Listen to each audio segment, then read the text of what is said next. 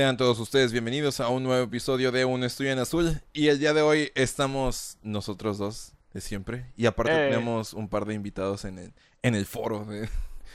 Ah, creí que se iban a reír cuando dije eso. Estábamos en el estudio Estábamos aquí en el estudio y pues aquí está Rangel otra vez. Hola, ¿qué tal? otra vez. Otra vez. Otra vez, por segunda ocasión. ¡Ey, esperen! ¿No es la chica de Super Geek? Te odio. Tengo que presentarme. Ok. Ya estás adentro. Y Roxanne Ortiz. Ay, ¿por qué no? O sea, lo único que tenías que hacer era presentarte. Como, ¿Cómo te llamas y, y, por, y por qué ¿Dónde estás- vives? ¿Cuáles son los tres números de atrás de tu tarjeta? Mm, Sí, pero pues es que él ya había, él ya había estado aquí otra vez y él ya se había presentado antes. Por Solo eso. tenías que decir dónde vives, a qué eres no están tus papás y los tres números de atrás de tu tarjeta.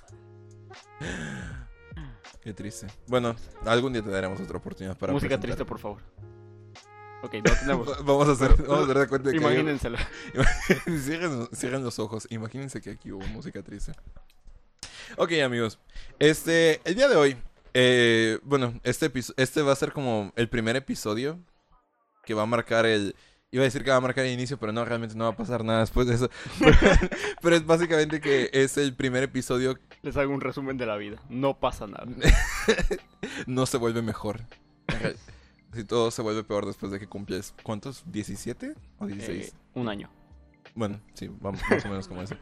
No, este, este va a ser como el primer episodio en el, la primera semana en la que van a tener dos episodios en una sola semana, porque acabamos de subir el lunes el, este, el de, el de Cyberpunk que quedó bien chido y pues esta semana y hoy que es viernes o no es viernes mientras estamos grabando esto, pero El viernes mis valedores. es viernes mis Ah, no, era- es, es es miércoles miércoles mis valedores, valedores. exactamente. Así que pues espero que les disfruten, que les disfruten, que les gusten los dos, epi- los dos episodios de la semana. Perdón, es que me puse nervioso. Es que no estoy acostumbrado a tener público en el estudio. Perdón. Bueno, amigos, el día de hoy, Luis, ¿de qué vamos a hablar el día de hoy? Eh, hoy vamos a hablar de las películas de superhéroes. En De- general, un análisis. Así de, de cómo este Tony Stark es el mejor héroe que jamás ha existido. en- Obviamente. Sí, obviamente. Vamos a hablar de por qué el Snyder verso. Vamos a hacer nuestra justificación del release de Snyder Cut. Ay, no puede ser.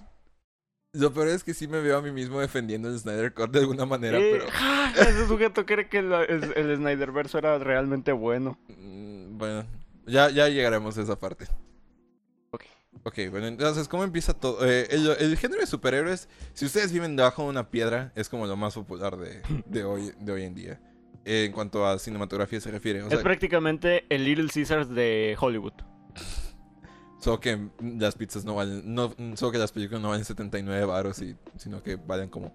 Sí, pero Muchos. es barato y siempre lo van a comprar. Ajá, exactamente. A, a- a excepción de que Bueno, no es barato, pero eh, es muy rentable. Ajá, es, es muy rentable y va a caducar algún día, esperemos. Esperemos. Sí, esperemos por el bien por el bien de ella, por el bien del cine como arte, Sí. de alguna manera. Eh, de hecho, yo tengo que defender eso, pero lo haré más adelante. Ok, excelente. Entonces, ¿cómo empieza? eh, todo esto de las películas de superhéroes podrá parecer que empezó en 2008 con, con Iron Man y de alguna manera sí es, pero Más o menos. pero este eso no significa que esa fuera la primera película de superhéroes. Pero no vamos a hablar de eso tampoco. Así que vamos a ver. ¿Cómo empezó todo este rollo de las Ok. películas de superhéroes? Eh, esto comienza en la década de los 90. En los 90, Marvel estaba a punto de quebrar y estaban haciendo cómics muy extraños, solo por Ah, hacerlos pues en, en los prácticamente. 90 salió el, el Amalgam también. Ajá, y salieron cosas bien extrañas como, no sé, el, ah, la saga de los clones de, de, De, de- ah, sí, de de- de- Spider-Man. de que Peter Parker al final no era Peter Parker, era uno de los clones. Y que luego en los 2000 quisieron revivir eso y resultaba que este Spider-Man no era el Spider-Man de verdad, sino que era el clon todo este tiempo. Y luego volvieron a decir que no, que sí era el Peter Parker y nadie entendió nada. Sí, y al final solo lo dejaron así. Y, e hicieron Spider-Verse. El punto es que en los años 90 Marvel estaba pasando por su peor época y pues a partir de eso eh, tuvo que hacer un montón de cosas para, para salir del hoyo. Entre eso estaba pues hacer cómics prácticamente por hacerlos, los estaba sacando a la carrera. Y, y también estaba el hecho de, de vender, bueno, compartir, barra vender, este, los derechos de, de, algunos de sus personajes que no estaban teniendo pega en el momento. Y, y también algunos que sí tenían pegue, como fue el caso de Spider-Man con Sony. Y pues fue a partir de ahí que empezaron a venderse los derechos de, de estos personajes a las, a las casas productoras de Sony, de, de Fox, De Paramount. de Ah, Paramount ah, también. Lo vendieron a Paramount. sí. De, ¿qui- ¿Quién hizo la de Daredevil de 2003? Ah, Fox. Fox también. Bueno, Fox también compró a Daredevil y a Ghost Rider. Ah, sí, Ghost Rider. Ah, no me acuerdo. Cuando estábamos, cuando estaba haciendo el, listado, eh, no, no acordé de esa película de Ghost Rider. Y tuvo una secuela. Sí, a mí, de manera no irónica, sí me gustaba mucho esa película de A mí Ghost me Rider. gustaba la parte donde iba hacia arriba de un edificio en la moto. Era Ah, como bueno. de ese sujeto es genial. No, no, lo mejor de todo era cuando, cuando se ponía la, la chaqueta, la- cuando se ponía la chaqueta y entonces como agarraba la moto y se hacía como bien, ah, sí, e- esa escena de transformación estaba muy chida. Además de que me acuerdo que en el- edgy también. pero- y desde ahí supe que ese era mi destino. Pero bueno, una vez que, que este Marvel pasa, sale del paso con esto, pues empezaron a hacerse las, las producciones de las películas de superhéroes que pues comienzan en los 2000s, 90s con primero con X-Men. Ajá, sí. X-Men salió X-Men. antes que Spider-Man, Sí, ¿verdad? sí, sí salió antes. Y pues después tenemos la saga de Raimi y todas estas películas que salen en ese intervalo como Daredevil, este Ghost Rider, Hulk, Hulk de 2000. Sí, sí, la primera de Hulk estaba... No, la de primera de Hulk es de... Ah, pa- para esto también hay que mencionar que antes de, de todo esto ya existía cine de superhéroes, Ajá, pero o sea- obviamente no era un fenómeno todavía. Sí, o sea, porque ya teníamos las películas de Batman de, de Tim Burton, tenía, donde este Val Kilmer y donde este... Ah, Eh, Jack Nicholson. y Michael, Ke- y Michael Keaton, Ah, Michael Keaton. Que, era, que era Batman. O sea, como ya tenemos a George Clooney también. Sí, Eh, es cierto. Bueno, No, y también, eh, aparte de que...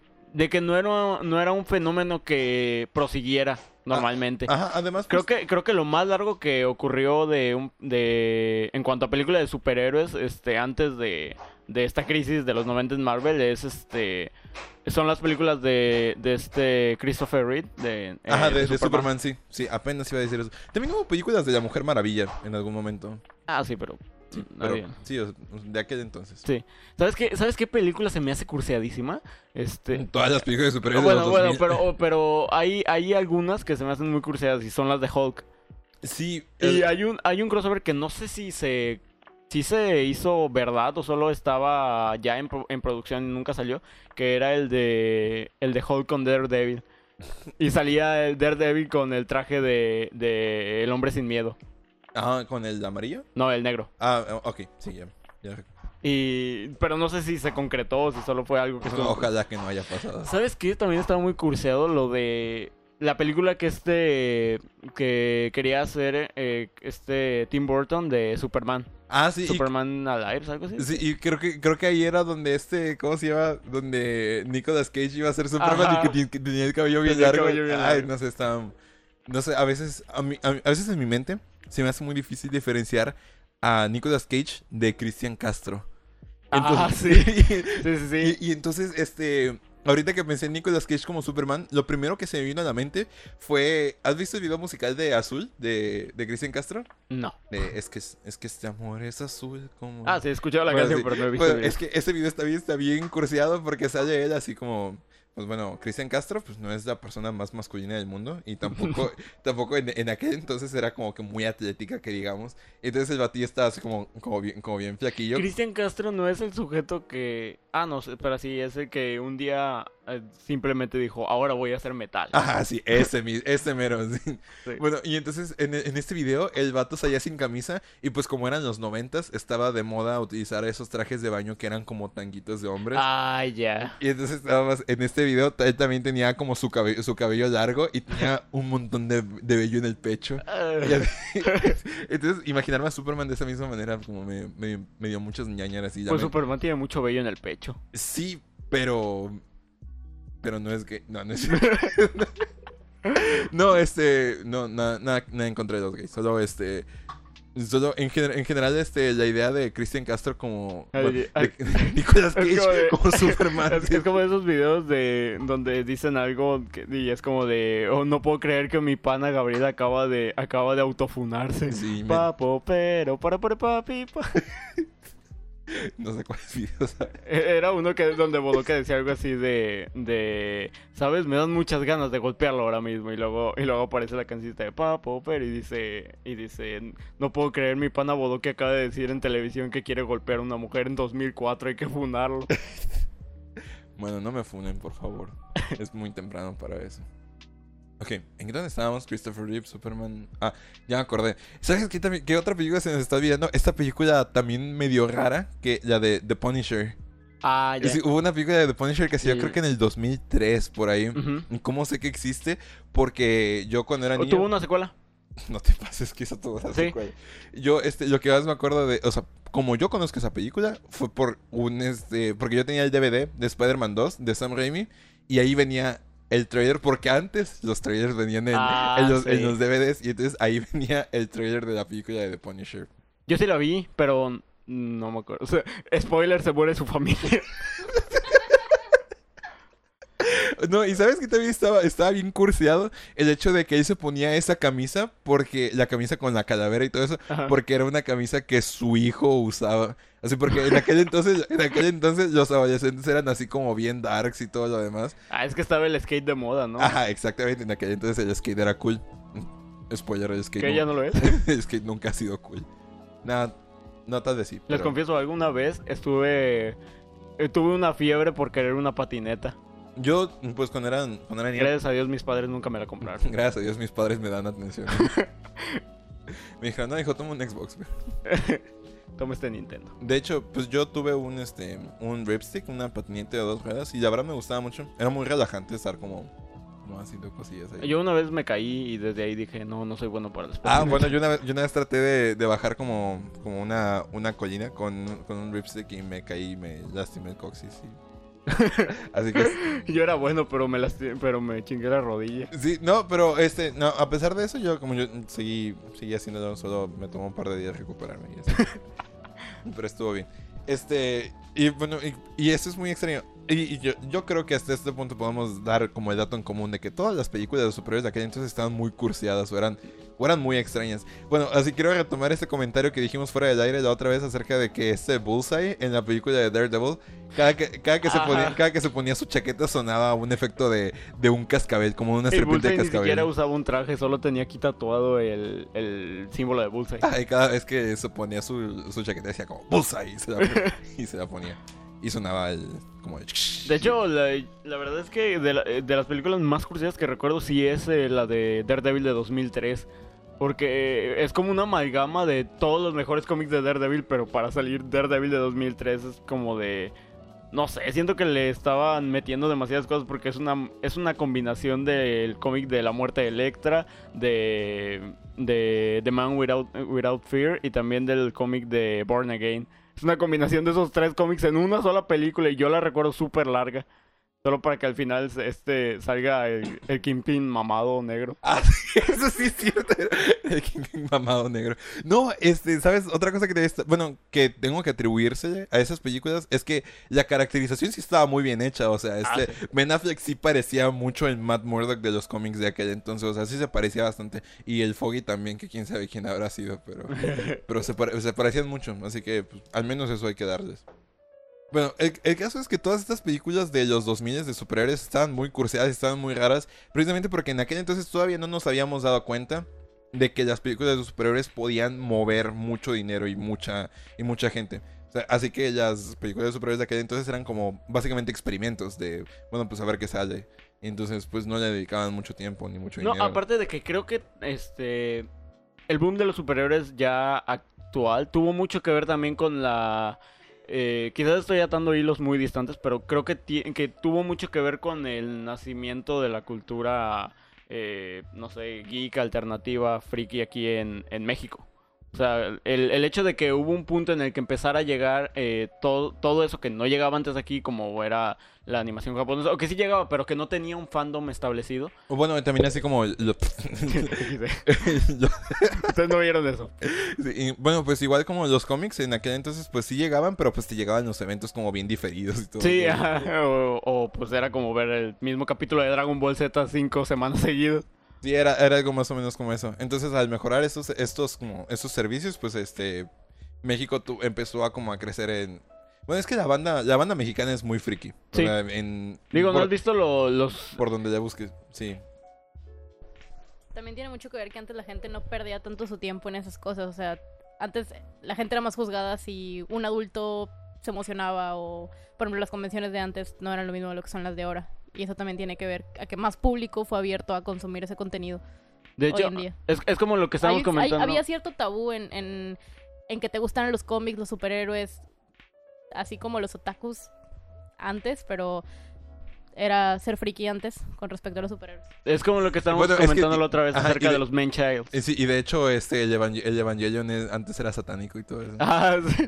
Está bien curseado ese video de, de donde dicen... Es de- de- no es Lolita Yala, pero en mi mente es. Lolita Yala. o sea, Es que tiene una voz muy parecida. Sí, y, y así como yo en mi mente como trato de reproducir ese video y siento que es Lolita Yala así, y yo como recuerdo muy textualmente a ella diciendo los humanos rebelándose contra, Contra su, su creador.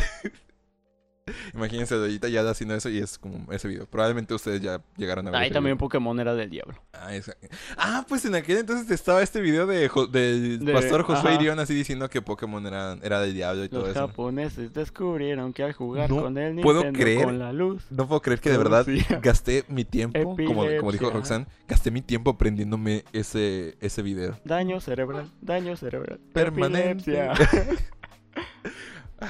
La verdad, a veces me arrepiento de eso, pero, pero sí. Pero si no hubiéramos invertido, no hubiéramos invertido, hoy cambiamos la palabra mentalidad de tiburón.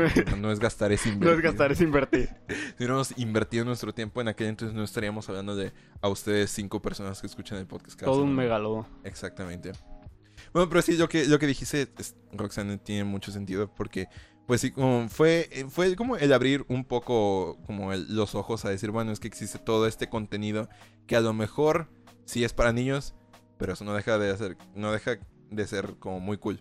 Porque para ese Ujú. entonces sí había como muchos cómics que habían sido como para adultos y todo lo demás, como pues Dark Knight Returns. Ya para ese entonces estaba incluso The Man Without Fear, que Ajá. la verdad sí está como bien oscuro toda la historia de, Sí. de cómo se de cómo él avienta la De- incluso, o sea, ya había cosas tan serias como The Sandman o... o- estaba Sin City también Ajá, estaba Before, eh, Before Vendetta. ah sí Pero dudo, que, dudo que hayan llegado aquí. ajá bueno probablemente sí llegaron porque est- estoy seguro de que sí llegaban pero pues sí llegaban como con pues como con mucho tiempo Y de hecho, regresando un poco a lo que comentas de que la banda aquí sí es muy, este, muy friki, eso es muy cierto porque solo, nada más fíjate en el dibujo de Humberto Ramos o de cualquier otro dibujante mexicano y casi siempre tiene alguna influencia japonesa.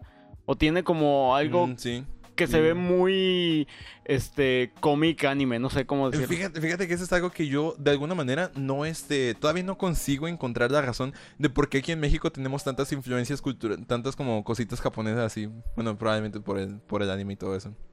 Sí. Sí.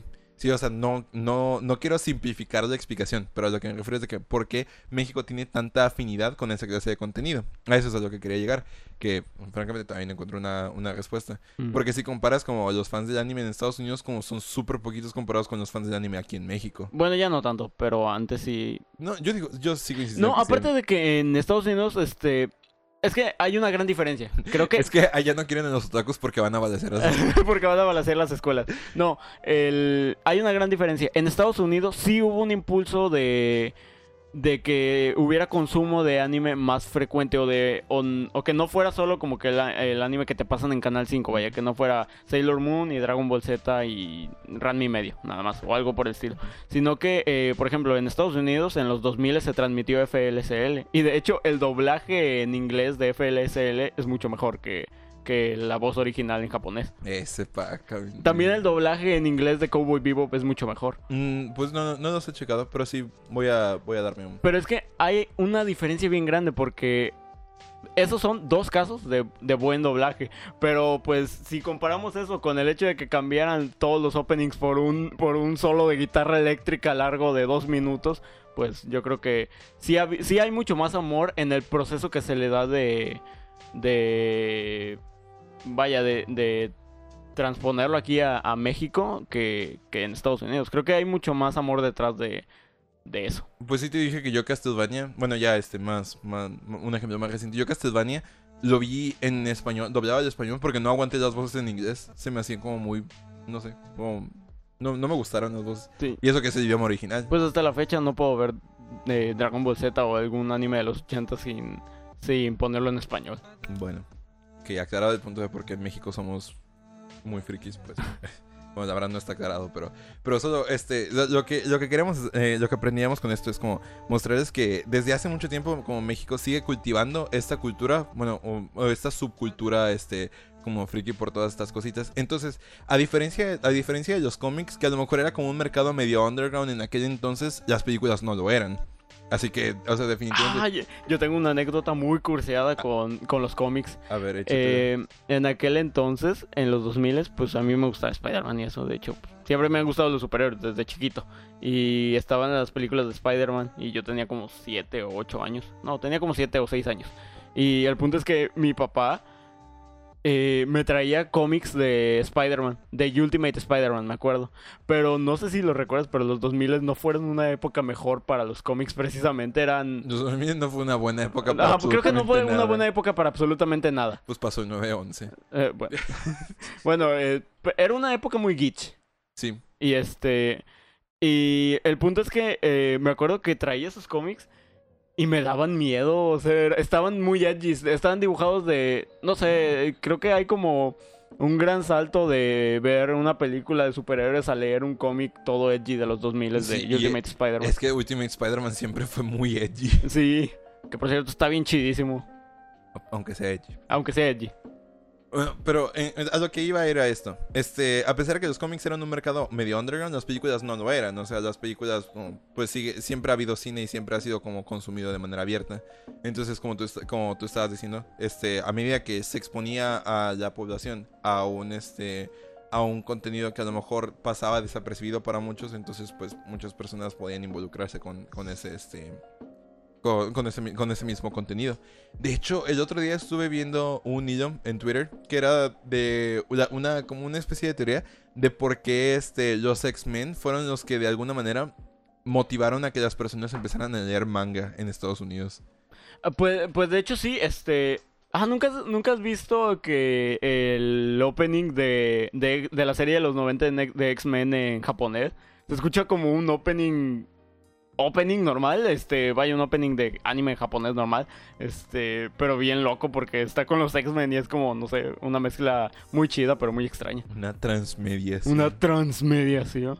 Bueno, este, continuamos. Creo que el primer, el primer acierto dentro de, dentro de la cinematografía de superhéroes, si es que se puede, ya puede llamar así, pues fue este, la- las, las películas de Sam Raimi, de Spider-Man. Me parece que ese fue como el primer acierto en donde ya tenemos como un superhéroe que es reconocido por, por todos. Así, a lo mejor por series animadas, por cómics o por cualquier cosa.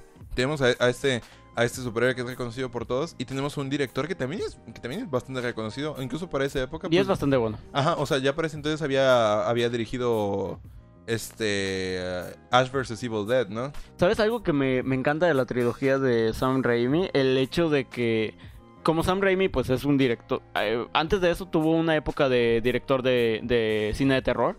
Y, y tenía, y tenía unas escenas en, en la saga de, de. En la saga de Spider-Man tenía unas escenas muy.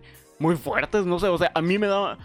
Otra anécdota curseada con películas de Cuando- super. Cuando el duende verde se voltea y no es una abuelita. No, no, no, ah, deja eso. La parte donde el duende verde se transforma en el duende verde. O sea, cuando hace el- se experimenta consigo mismo. Ah, el- sí, raro. es- no, y ¿sabes qué? ¿Qué escena me daba muchísimo miedo? Y yo no vi- yo fui a ver Spider-Man 2 al cine, Sí, yo también pero no la recuerdo. terminé de ver. Yo, esa fue la primera película que yo fui a ver al cine. Sí, bueno, yo no terminé de ver Sí, Spider-Man calla. 2 porque la escena donde el Doctor Octopus se levanta de, de la cama de hospital y empieza a masacrar a todos los, a los doctores, no sé, fue muy fuerte para mí en esa época. Me salí del cine y fuimos a ver Los Increíbles. El punto es que después de eso tuvieron, tuvo que pasar como año y medio para que yo viera la segunda película de Spider-Man y no me causara un trauma. Pues yo no recuerdo. Estoy seguro de que la fui a ver al cine, pero no, francamente no, no, no lo recuerdo. Así que no, no sé, no sé decir mucho al respecto. Pero sí, Ay, no sé, eh, esta, esta primera película sí tenía como cosas muy extrañas que a lo mejor este ahorita ya nos parecen extrañas, pero en aquel entonces pues era, era el estilo, así, el estilo No, de- y fíjate que aunque hay cosas que se quedan del estilo, yo siento que sí es una película que envejeció, bien- bueno, es una trilogía que envejeció muy bien. sí, o sea, los efectos son muy, son muy buenos y todo eso. Y aparte de que a la- Sam Raimi se echaba unos diálogos con la tía May, uff. Estaban muy chidos los diálogos que tenía en, en algunas partes, pero era muy, muy cursi. O sea, no sé, siento que, que igual y a mucha gente le puede parecer muy cursi la saga de Sam Raimi en algunas cosas. Bueno, está el Spider-Man que llora y, y tantos memes que le hicieron al, al Spider-Man de... de... ay, ¿Cómo se llama este sujeto? Tobey Maguire. De Tobey Maguire. Sí, bueno, eh, es que o sea, las primeras dos películas son muy buenas, la tercera ya como que está... Yo le tengo atesorado un lugar, pero solo por nostalgia. La verdad es que es bastante mal. sí, la verdad, como, no sé, a mí me da mucho cringe el, el, el Eddie Brock, que es como bien edgy, no, no, no sé cómo, to- todo eso me, me da bastante cringe.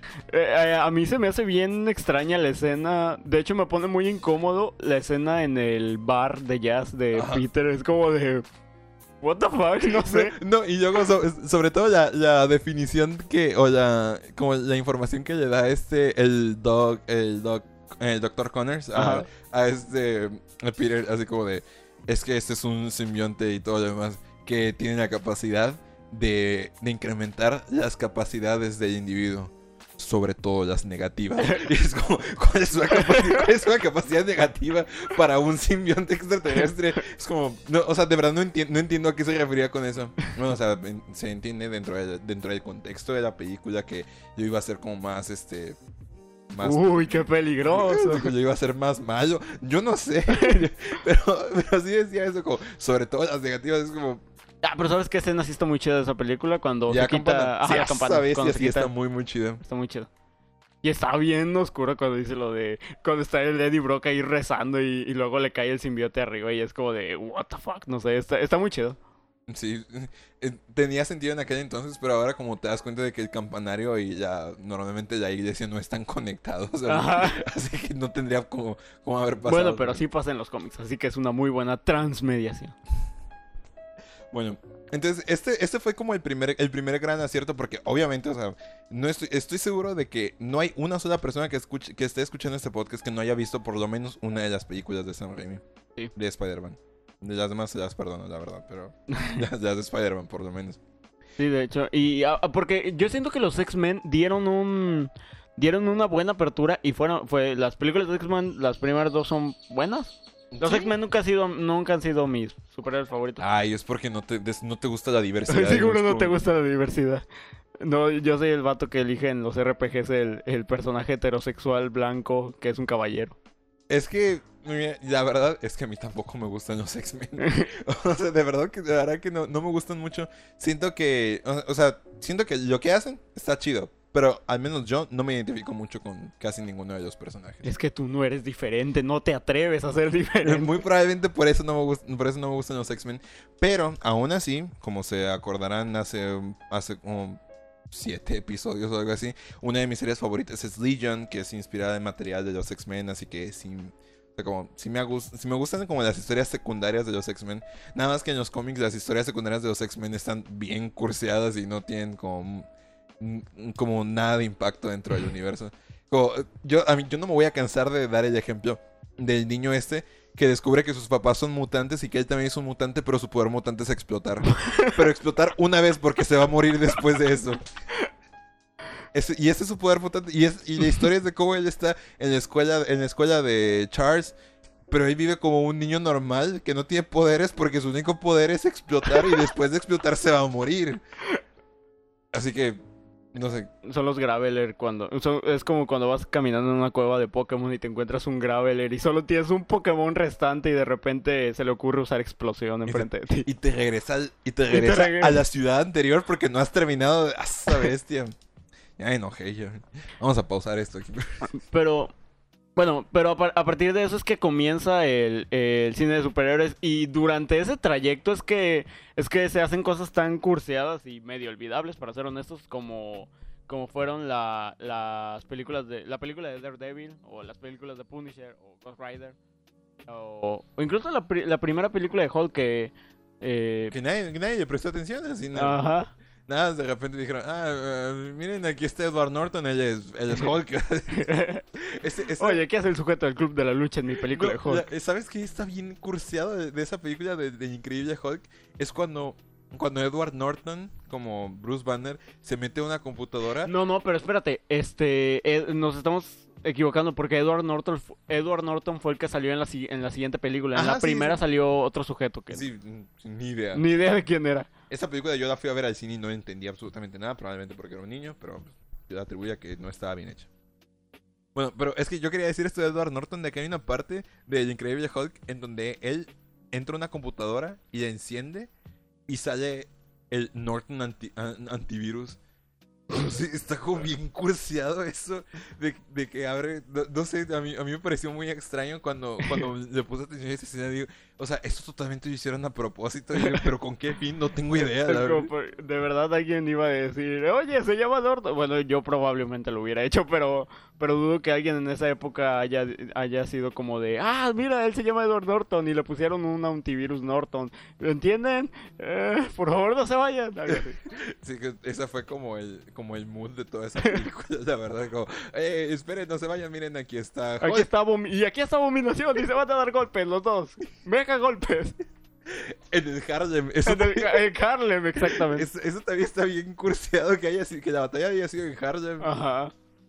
Y por eso en Jessica Jones hay una parte donde, donde mencionan algo así como de que en el Harlem pasó como todo eso. Ajá.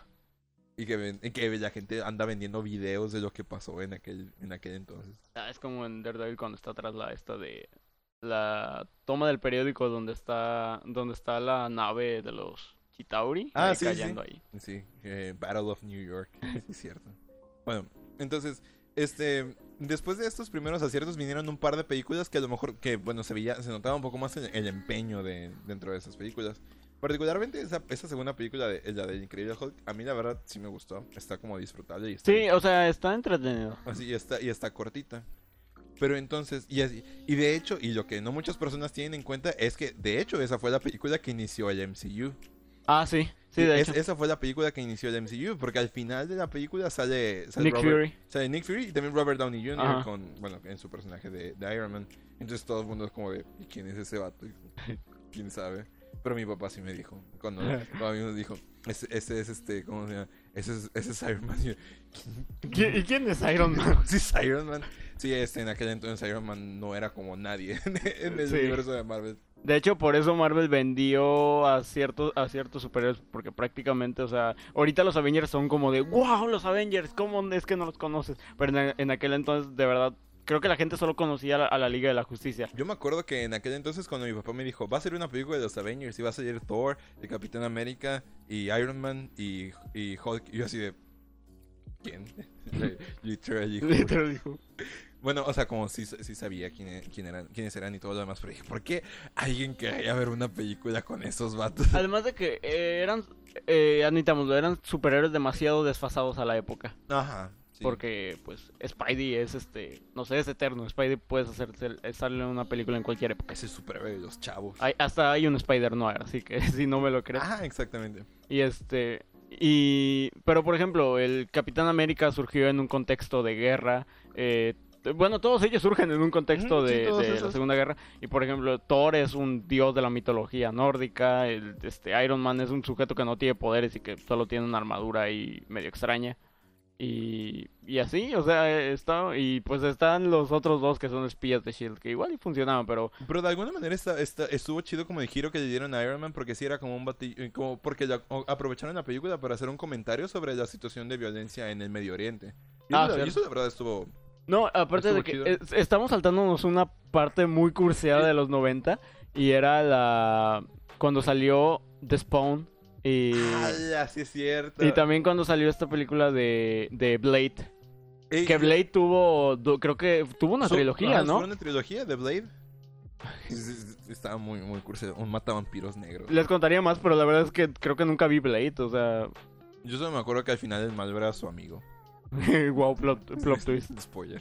Spoiler es una película que a lo mejor nadie va a volver a ver. No tengo idea. Pero, entonces, así, este, todo, todas estas películas como fueron escalando, hasta que tenemos como el primer, este, el primer pilar como verdaderamente notable dentro de la cinematografía de superhéroes es cuando sale Batman Begins en 2005. Y, y yo la fui a ver al cine y no la entendí, no me gustó. Porque ¿Qué te pasa? es que era un niño, o sea, en 2000, Ah, bueno. 2005 tenía 7 años, o sea, no, no le entendía la película. Yo dije, pero ¿por qué Batman está con estos ninjas? Mamá, Estos- ¿por qué Batman se mueve como un muñeco roto? Batman, ¿por qué? Mamá, ¿por qué le está pegando con los codos? Esa fue, la, esa fue la- como la, la primera película como realmente buena de superhéroes, o sea, que era como buen... Vaya, o sea, hoy en día este, es muy común decir eso como, ah, está buena para hacer una película de superhéroes, pero esa película era buena Ajá. por sí sola, sin necesidad de, de ser como considerada dentro del marco de las películas de superhéroes, porque tenía a el señor pseudointelectual Christopher Nolan como Eh, director. Yo siempre me burlo mucho de Christopher Nolan porque hace películas para pseudointelectuales, justo como lo acabas de decir. es- Pero, la verdad, con se rifó mucho con la trilogía de, de, Dark Knight. Sí, y la verdad es, que está muy chida, pero de verdad, eh, este, voy a volver a ese punto porque casi no se aprecia en, en la trilogía de Dark Knight porque la trama de, de las tres películas es bastante, es bastante directa, es como, este, pues, eh, es como un, via- es un viaje del héroe constante Ajá. y es este, y es cíclico y está bien, está, es, es interesante, es, es sencillo. Pero es que, planteamiento. ¿sabes algo que me sorprende mucho? Y lo supe ahora que estaba volviendo a verlas con, eh, con mi familia. No sé, un día solo dijeron, ah, mira, hay que ver Batman. Y la vol- vol- volvieron a poner. Y me di cuenta de que los momentos de tensión eh, en esas películas se sienten demasiado. O sea, Sí, es- son- es, que, es, que Hans Zimmer con la, Ajá, con la música. No, es el mejor soundtrack de la vida. Cuando van peleando en el tren de en Batman Begins es como y, luego van van no me acuerdo qué, qué van diciendo. Ah, cuando va diciéndole a este a Russell Gould que que por qué no mataba a los criminales y todo eso. No sé, toda esa parte es demasiado intensa y o por ejemplo, mi momento favorito de toda la saga es este cuando ya se agarran a, ma- a macanazos todos los policías en A la en The Dark Knight. Rises, esa parte es súper este, fuerte, no O es muy emotiva. Es, muy emotiva, es muy simbólica, no sé, está, está como muy, muy chida. A mí también me, me gusta muchísimo esa escena. Y sabes qué me, qué me gustaba mucho de Nolan? Que contaba pequeñas historias muy chiquitas que, que no, igual y no era su intención contarlas, o sí, pero, pero eran este, historias chiquitas de personajes súper secundarios que, que luego decías, ah, chale, como, eh, por ejemplo, el... Creo que lo más claro de todo es en The Dark Knight. Estás grabando, ¿verdad? Sí, espera, esto, esto- Este, Nolan pseudo-intelectual. Francamente, este, yo, te- yo tengo esa, esa idea de que Nolan es como... Vaya, es algo así como cuando... De que tienes un amigo que es, a lo mejor, de todos sus amigos, es el que mejor juega, digamos, básquetbol. Y de, de de tus amigos es el que más empeño le pone.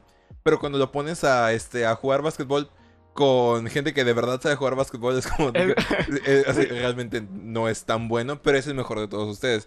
Y, es, y siento que ese es el papel de Christopher Nolan en la industria cinematográfica, porque es como el vato que se pone a hacer películas de acción y les pone una historia así como, a lo mejor ni tan buena, pero una historia coherente. Soy yo en la carrera de comunicación. Me siento muy bueno haciendo las cosas y todos los maestros es como de, wow, eres muy bueno en esto. Pero yo sé que solo soy un pez grande en un estanque chico. Wow, eso requiere mucha autoestima para poder decir algo como eso. Te felicito. Felicidades, Shinji. Este, bueno, y, es precisamente eso. O sea, y a mí me, por eso me da mucha risa cuando la gente dice, ay, sí, es que el cine de Nolan es bien profundo. O sea, no, realmente solo es más profundo de lo que normalmente estás acostumbrado a consumir, lo cual no tiene nada de malo. O sea, en mi, en mi caso, pues sí, Nolan fue como, como uno de esos primeros pasos para poder meterme como en un cine un poquito más, pues más profundo y todo Y eso. eh, de hecho hay, hay algo que estaba comentando hace rato y era eh, cómo Nolan en la, en la trilogía de The Dark Knight comienza a meter como mini historias de personajes súper secundarios que no ni siquiera tienen como que un, una escena directa, sino que solo ocurren en un ni siquiera yo creo que ni siquiera en un segundo plano, en un tercer plano, como en, The Dark Knight Rises, este cuando está la historia del, del policía, el jefe de policía, que, que hay una parte donde este, no quería salir a pelear a las calles con Gordon porque pues eh, tenía miedo de, cuidar a su familia y todo esto. Y les dice que no, no vamos a poder. Y al final va con él. Y hay, oh, y hay una sola escena, o sea, es- este, están él y otros policías ahí peleando. Y sale Talia, Talia con, con este, con otro vato en, el, en uno de los batimóviles que habían robado. Y, dice lo de dispárales. Y, luego el vato sobrevive. Y luego dice, mátalos a todos. Y mata al vato este. Y ahí se, se acaba la escena. Pero es como, no sé si luego repiensas toda la secuencia de actos que hubo. Enfocando solo a ese personaje. Es como de. Pues ya te contó una historia bastante triste. O sea, sabes que nunca va a regresar con su, con su familia. Y que él quería. Él no quería salir a pelear por eso. No, y de hecho ni siquiera se muestra a su familia triste porque se murió. Ajá, exactamente. O sea, es una historia totalmente en tercer plano. Pero, pero creo que este. Cuando analizas esa escena en particular, sí es así como de. Chale, no sé. Creo que. Creo que este. No es tan. No es tan simple como en otras producciones donde solo es como de. Ah, sí, mira, está Batman ahí partiéndole la cara a Bane. Sí, y, y bueno, insisto. O al revés. eh, o al revés. sí, e insisto, esta fue como la primera serie de películas en donde alguien se tomó en serio el material que le estaban dando. Que insisto, Christopher Nolan no, o sea, a pesar de lo que dije, no es un mal director. Solo a lo que me refiero es de que no es tan bueno como otros, como otros directores. Eh, ¿Sabes qué? Es como. Es como Arjona. Ok, me voy- aquí me voy a ganar algunos tomatazos, pero. eh, Arjona no es un mal cantautor, ¿ok? No es un mal cantautor. Lo que da mucho cringe son las salirte per- de mi casa, por favor. Lo que da mucho cringe son las personas que lo ponen, no sé, al nivel de Silvio Rodríguez o de Joaquín Sabina o algo por el estilo. O sea, que quiere, que es de esa gente que dice, no, es que, wow, este sujeto es- no es un músico, es un poeta. Y es como de, no, viejo, solo escribe bien, pero no, no le llega al nivel de, no sé, este, Silvio Rodríguez o algo así. O René García o algo por no tengo palabras para defender a Ricardo Arjona. de Ok, solo manera. sigamos. No están listos para esta conversación. Bueno, y entonces, insisto, es el, y pues Christopher Nolan fue como ese, par- ese parteaguas, porque sí fue un director que, insisto, a pesar de que no es tan bueno como otros, es, es dedicado en lo que hace. Entonces, pues, hizo una película que fuera entretenida, tanto para personas que eran fans de Batman, como para las personas que, pues, querían ver una película de acción, y para las, para las personas que querían ver algo de sociedad. Ah, y bueno, y eso es otra cosa, o sea, Christopher Nolan creó el monstruo de la sociedad. De, de hecho, este, ah, otra cosa que me gusta mucho de la trilogía de Nolan es que, a pesar de que en, en las películas de, de este Tim Burton eh, ya se había como que dado una... Se le había dado una personalidad a gótica en cuanto a estética. Pero en las películas de, de Christopher Nolan lleva eso todavía mucho más allá. Porque aparte de que Gótica en, en esa trilogía tiene una estética muy particular, muy de sucia y así. Este. También, también. eh, Francamente siento que no se ve tanto, o sea, yo, yo siento que sí, o sea, que- sobre todo en la de Batman Begins. bueno, Creo que sí, en, Batman Begins porque, porque están en los estrechos en, en, vari- en varias partes de la película, pero por ejemplo, vi en este, que hace poco vi The Dark Knight Rises, este, todas las tomas aéreas muestran una ciudad así como, pues muy bonita, la verdad. Ah, pero claro, también tienes que tomar en cuenta que, eh, o sea, te cuento una historia también en eso. Bueno, porque exactamente, sí, en- porque, al final... The eh, Dark Knight Rises se suponía que estaban en un tiempo de paz, ya no había crimen. Tienes razón, es muy cierto. Bueno, Christopher Nolan lo volvió a hacer. ¡Wow! Es como el meme del, del batillo este que tiene, que tiene los lentes y está de ¡Wow! Pero, bueno, hablando de Christopher Nolan, Inception es una buena película, no es tan buena como todos dicen, solo es una película de acción con una trama más o menos Dice. Roxanne, yo quiero decir algo sobre Interstellar. Y insisto, o sea, Interestelar era, era como esa película que te quería poner a pensar, pero al final decía, el amor lo puede todo. Oye, el, el amor lo puede todo. Ah, ok, bueno, en- Roxanne quería decir gracias. güey. El amor es una de las fuerzas en el universo, al igual que la conciencia. Sí, o sea, en eso estoy de acuerdo, pero dentro del contexto de historia, Salte de mi casa, maldito hippie. o sea, lo que, lo que sí te voy a decir es que a pesar de que sea cierto, a pesar de que pienses o que pienses, no entraba dentro del contexto de historia. Sí, para nada. Ok, entonces teniendo el primer, el primer paria de la- del cine de superhéroes, ahí es cuando otras, cuando pues Marvel de alguna manera dice, bueno, si se puede, vamos a hacerlo. Y entonces ahí es donde sale nuestra primera película popular que es Iron Man, la primera Iron Man. Tenen, tenen. Con música de... Ok, hay que darle ese gran acierto a la primera de Iron Man. Tenía un soundtrack muy chidísimo. Sí, sí, estaba muy chido. Y pues, y así, y como mencioné hace rato, o sea, como hacía hasta la crítica a la situación de medio, del Medio Ah, Oriente sí. y todo lo demás, estaba, estaba cool hasta cierto punto. Entonces aquí es donde se nos presenta este nuevo, protagon este nuevo protagonista que, insistimos, en los 90s y inicios de los 2000 a nadie le importaba Iron Man. O sea, no- o sea, Iron Man ahorita es como el emblema de Marvel, pero antes no eran... O sea, era, era un personaje Muy como de serie B o serie C incluso. O sea, como hasta, hasta, ese punto era. No, yo creo que era de serie B. La verdad es que creo que Marvel no tiene tantos personajes. No sea- tenía sobre todo tanto para dar O sea, una bueno, serie. o sea, de donde, de donde yo saco mi afirmación es de que él ni siquiera aparece en el evento de, de Amalgam. Ah, bueno. O sea, ni- eso- ni siquiera sí Aparece en un cuadro donde hay un montón de superhéroes. Y ahí es la única aparición de Iron Man en el evento de Amalgam. Creo que hasta Daredevil era más Sí, conocido en los 90. sí, Daredevil era, era, era más importante porque en aquel entonces pues ya habían salido la serie de Frank Miller de Daredevil que es como de lo mejor que le ha pasado al personaje. Sí. Así, así que pues sí, Daredevil era muy bueno en aquel entonces. Dios te bendiga, Frank Miller, donde quiera que estés. Qué bueno que se te quitó el cáncer, pero ya dejé de escribir Pero ya cómics, deja de escribir favor. cómics, ya te pusiste viejito. Ok. Ok, y entonces, este. este. ¿En qué estaba? Ah, sí. Bueno, teniendo ya el primer, el primer paria de, la- de las películas de superhéroes, ya este, tenemos ahora como el segundo paria que viene a llegar a ser más significativo. Que es en donde ya este, tenemos, tenemos a Iron Man como un personaje que tiene, pues, una, una película bastante larga en realidad. así. Es una película bien larga y con un desarrollo tipo viaje del héroe bastante convencional. Con un villano que nadie... En especial para el, para el personaje de Iron Man, que es como este sujeto que es un desgraciado y que eh, tiene que aprender la lección y así. Y que incluso, y, y que para más nadie conocía, o sea, como na- nadie sabía quién era Tony Stark, nada por el estilo.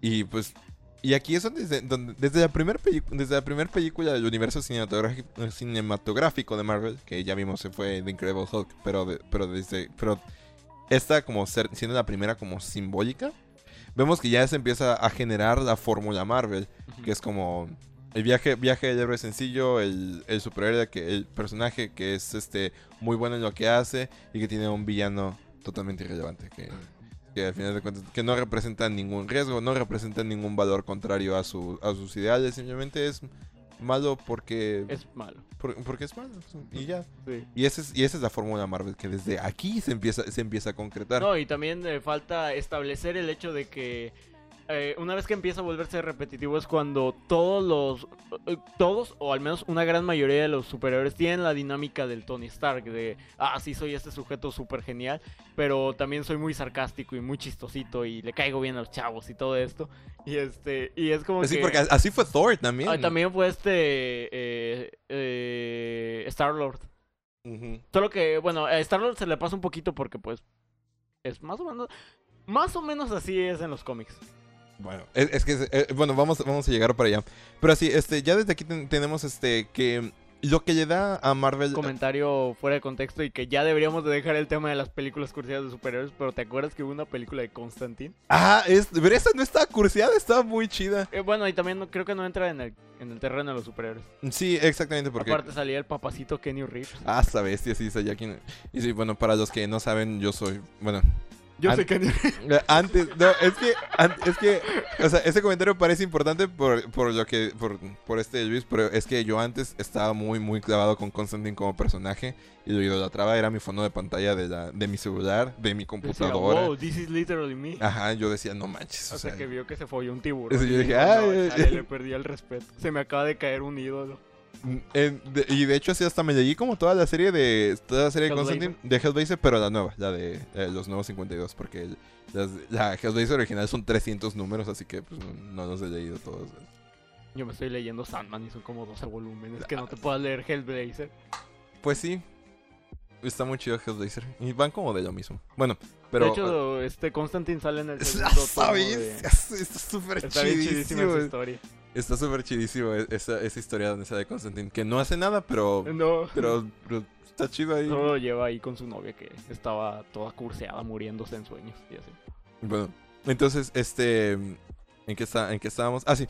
Lo que, lo que le da el éxito a Marvel al momento de empezar a, a generar sus películas es que son precisamente eso. Son historias sencillas, este, relacionables, que dan risa también. Y un villano que al final, o sea, un villano que no te pone de nervios porque sabes que el héroe siempre va a ganar, por decirlo de alguna Y que manera. realmente no tiene un conflicto de personaje el, el malo. Es como, bueno, el ejemplo más claro es el sujeto este que lo hace de Yellow Jacket en, en Ant-Man. Ah, en Ant-Man, sí. Es como de, solo es malo porque capitalismo. Ca- eh, Literalmente es el capitalism bad.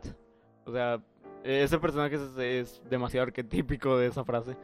Y, y pues eh, en- desde la primera de Iron Man se establece esto con el personaje de...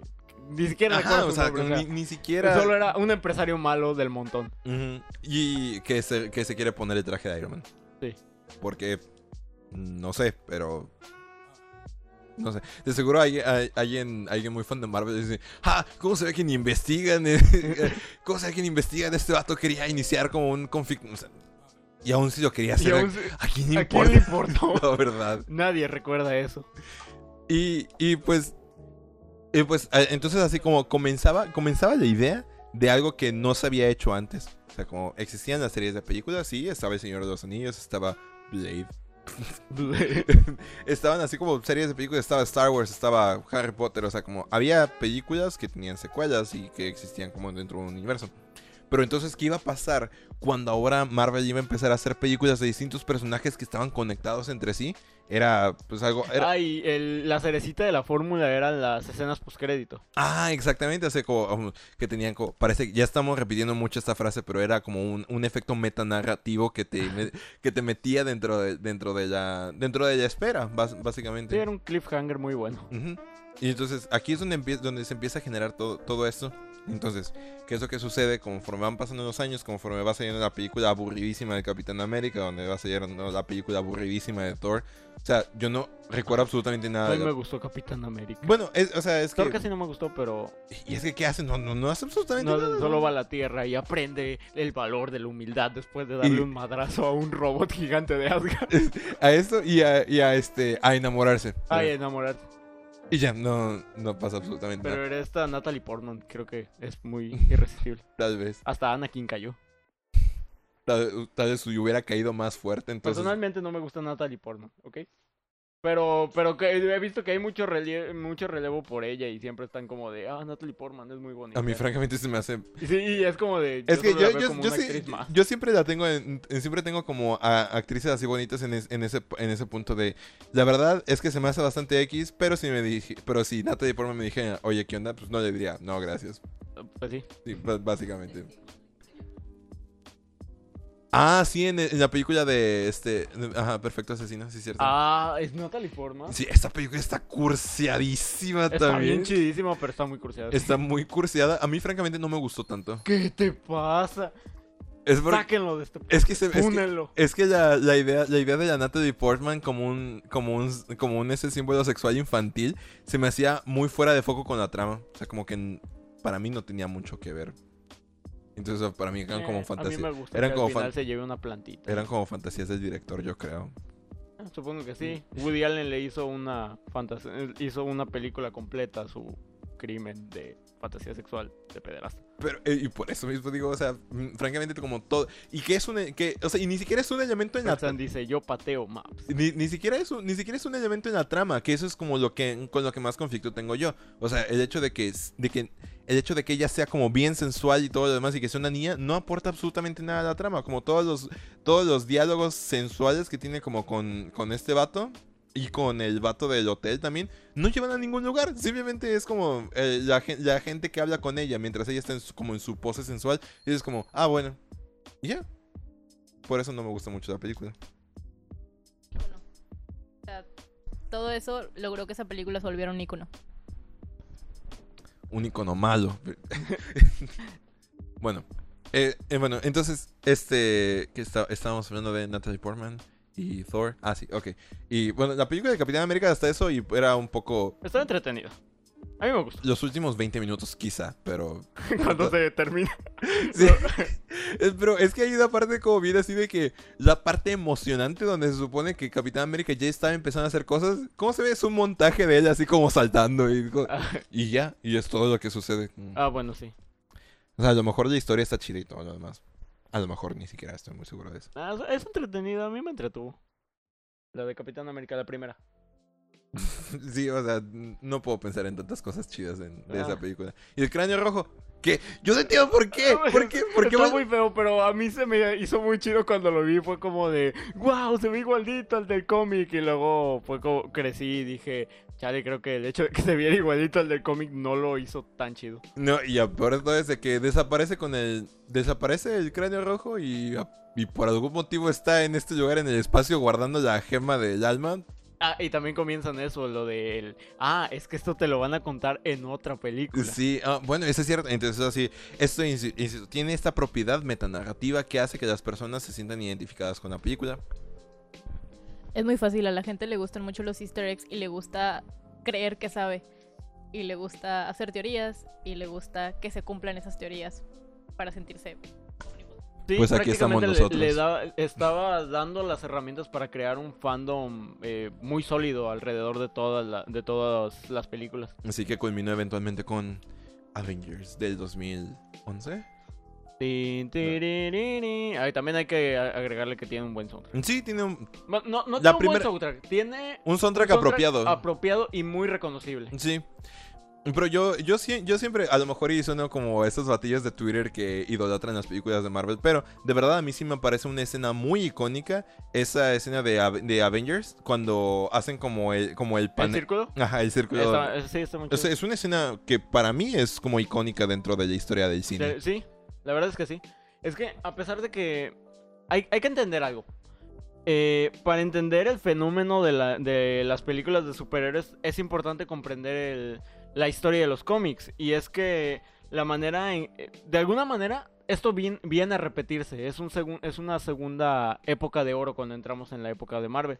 Porque pues comienza a haber un, un interés en el cine de superhéroes, comienza a haber un interés en los superhéroes, empiezan a llegar cómics a- aquí a, a México de manera pues periódica, normal, vaya, como si estuvieran llegando las publicaciones de, de Estados Unidos. Y este... Y aparte de esto, hay... mm, si ustedes reflexionan sobre la historia de, de las eras de los cómics, está, está lo que es la edad de oro. Todo comienza a cimentarse, comienzan a cimentarse los superhéroes. Y luego entramos a la edad de plata. Y en la edad de plata, pues, les hace... Traten de leer una historia de la edad de plata y no van a poder. Todas- todos los escritores con LSD, así como escribiendo. Ajá, exactamente. Y luego Superman estornuda y destruye una galaxia. No, no, está como ese panel donde está Superman este, jalando un montón de planetas con una Sí. cadena. O sea, eso es la edad de plata. Y, prácticamente pasa algo muy parecido en, en, las películas de superhéroes. Comienza a haber un deterioro de la fórmula Marvel que ya estaba muy quemada. Y bueno, no, no un deterioro, porque realmente la gente siguió viéndola, sigue viéndolas hasta ahorita, 2020. Y este, pero, pero pues, eh, vaya, se fueron haciendo, ya no fueron lo que fue el, el Iron Man de 2008. Así que no es que el Iron Man haya sido una, una, este, una obra maestra, pero es, que, Exactamente. pero es que ya después, como ver la misma fórmula muchas veces después, entonces es cuando, es cuando empieza a cansar un poquito. Sí. Pero pues claro, tenemos como nuestras nuestras joyas escondidas dentro, dentro de la... Este, y no hablo de las gemas del infinito, o sea, hablo- este, las joyas escondidas dentro de las películas, que son películas que a lo mejor se hicieron un poquito del, del molde y que... Guardians of the Galaxy. Guardians of the Galaxy es Mejor la, película. es la mejor película de Marvel. Y van a decir, no, es, es que es la fórmula Marvel al 200%. Y más o menos sí. Pero The Guardians of the Galaxy yo creo que sí se sale un poquito, de- mucho del molde en algunas cosas. Por ejemplo, sí, está el villano este, totalmente irrelevante. Que eh, se volvió más o menos relevante hasta Captain Marvel. Sí, pero, pero pues sí hay muchas cosas ya de la fórmula Marvel establecidas en esa parte. Pero... Pero está mejor ejecutada. está mucho mejor ejecutada y queda mucho mejor porque no es una fórmula que no va con los personajes, sino que es está muy bien hecha porque si hubieran hecho el humor Marvel a la medida en que lo hacen en que lo hacían normalmente en las películas no hubiera estado bien, pero incluso este, no sé, lo hacen tan irreverente y tan y a veces incluso tan estúpido que Sí. que queda muy bien con la idea que quieren transmitir en la en la película. Sí, además de que este aquí cuando empiezan a salir las películas de Marvel se genera este nuevo este nuevo fenómeno de los críticos que dicen bueno, o sea, no críticos serios porque ningún crítico serio jamás diría eso. De es que no se parece al cómic. Así, eh, eh, yo, me Ah. acuerdo, yo me acuerdo que mucho tiempo yo formé parte de, de ese, de ese grupo. Hijo, Sí, sí. déjame enseñarte algo. Se llama transmediación. Ay, maldita sea otra. sí, y, y es precisamente eso, o sea, cómo de, eh, se genera este, este grupo pseudo-intelectual y yo con mucha pena les digo que yo formé parte de ese círculo mucho tiempo. Cuando, que, así que decía, ay, es que no se parece al cómic. Ah, es que en el cómic estaba más chido. O sea, a todos, a nadie le importa si estaba mejor en el cómic. O sea, esta es otra historia. es- Es una adaptación. Es- Y el chiste de la adaptación es qué tan bien ejecutada está. Sí, hasta que una vez vi un comentario en Facebook que alguien dijo, si quisieran ver, si quisiera ver la misma historia, entonces vería el cómic y dije, Ajá. tiene mucho Exactamente. sentido. Y yo dije, wow, eso tiene mucho sentido. Y sí, ahí fue cuando, cuando empecé a cambiar. Pero, entonces, es, es que es, y esta crítica de este, de decir, es que Guardians of the Galaxy no se parece al cómic, nadie jamás lo iba a hacer, porque nadie jamás leyó un cómic de Guardians, Guardians of, of the de Guardians of the Galaxy. Nadie tenía idea de... de- Es parte de esos cómics de, de la Edad de Plata. El- digo, ten- ¿de verdad ustedes creen que en alguna otra época del- de los cómics de superhéroes alguien en su sano juicio se le, hubiera junta- se le hubiera ocurrido juntar a un árbol, a un mapache y a una morra verde? O sea, creo que creo que no este no es algo que pasaría en estos tiempos. Sí, y e- e insisto, o sea, es como... Parece, 70. parece que en aquel entonces era así como que Marvel, eh, como que le hacían en, como tipo un, eh, un mundo feliz de que te daban así como tu, como el soma, El pero, soma. pero te daban así como un LCD, como bueno, ya llegaste a trabajar, toma. Y, No, sí. y ahora siéntate, siéntate, siéntate a, ma- siéntate a maltripear como media hora para que escribas un cómic. Ay, Y ahí, tie- ahí tienes al gran Morrison escribiendo Animal Man número 25. y así, porque ya se había echado uno en su casa antes, antes de llegar a... No, este, pero, pero por ejemplo, eh, también hay que considerar que, que de hecho, después los, los cómics de The Guardians of the Galaxy comenzaron a adaptarse a como eran las películas. Y que, que fue lo mismo que pasó con Capitán América, que fue lo mismo que pasó con Iron Man, así... este- Incluso con The Defenders cuando empezó a salir la serie. Salió un cómic de Defenders en...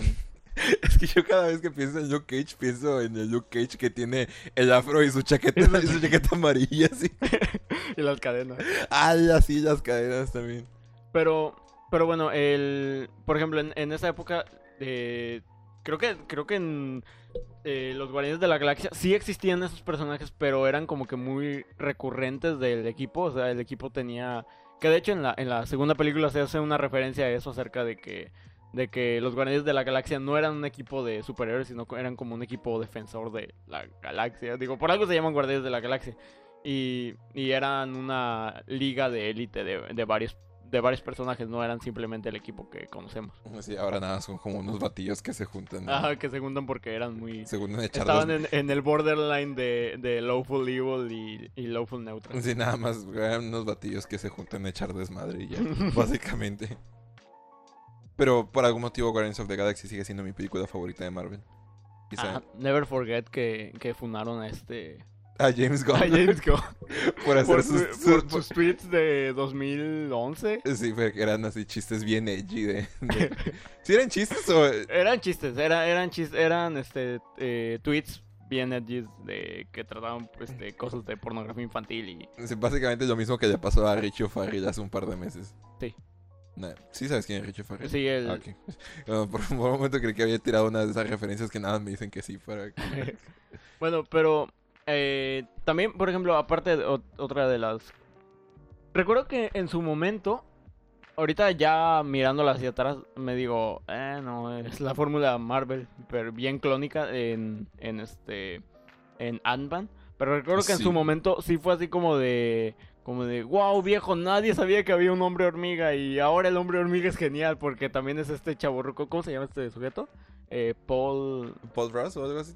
Paul Rudd, sí. Ajá, es, es este sujeto que es un chaborruco, que cae muy bien y esto. Nunca lo había visto y es como de el, el Tony Stark ahí al lado. Bueno, pero es que Ant-Man es muy buena porque el, el- porque el inicio de casi todo el libreto lo escribió Edgar Wright.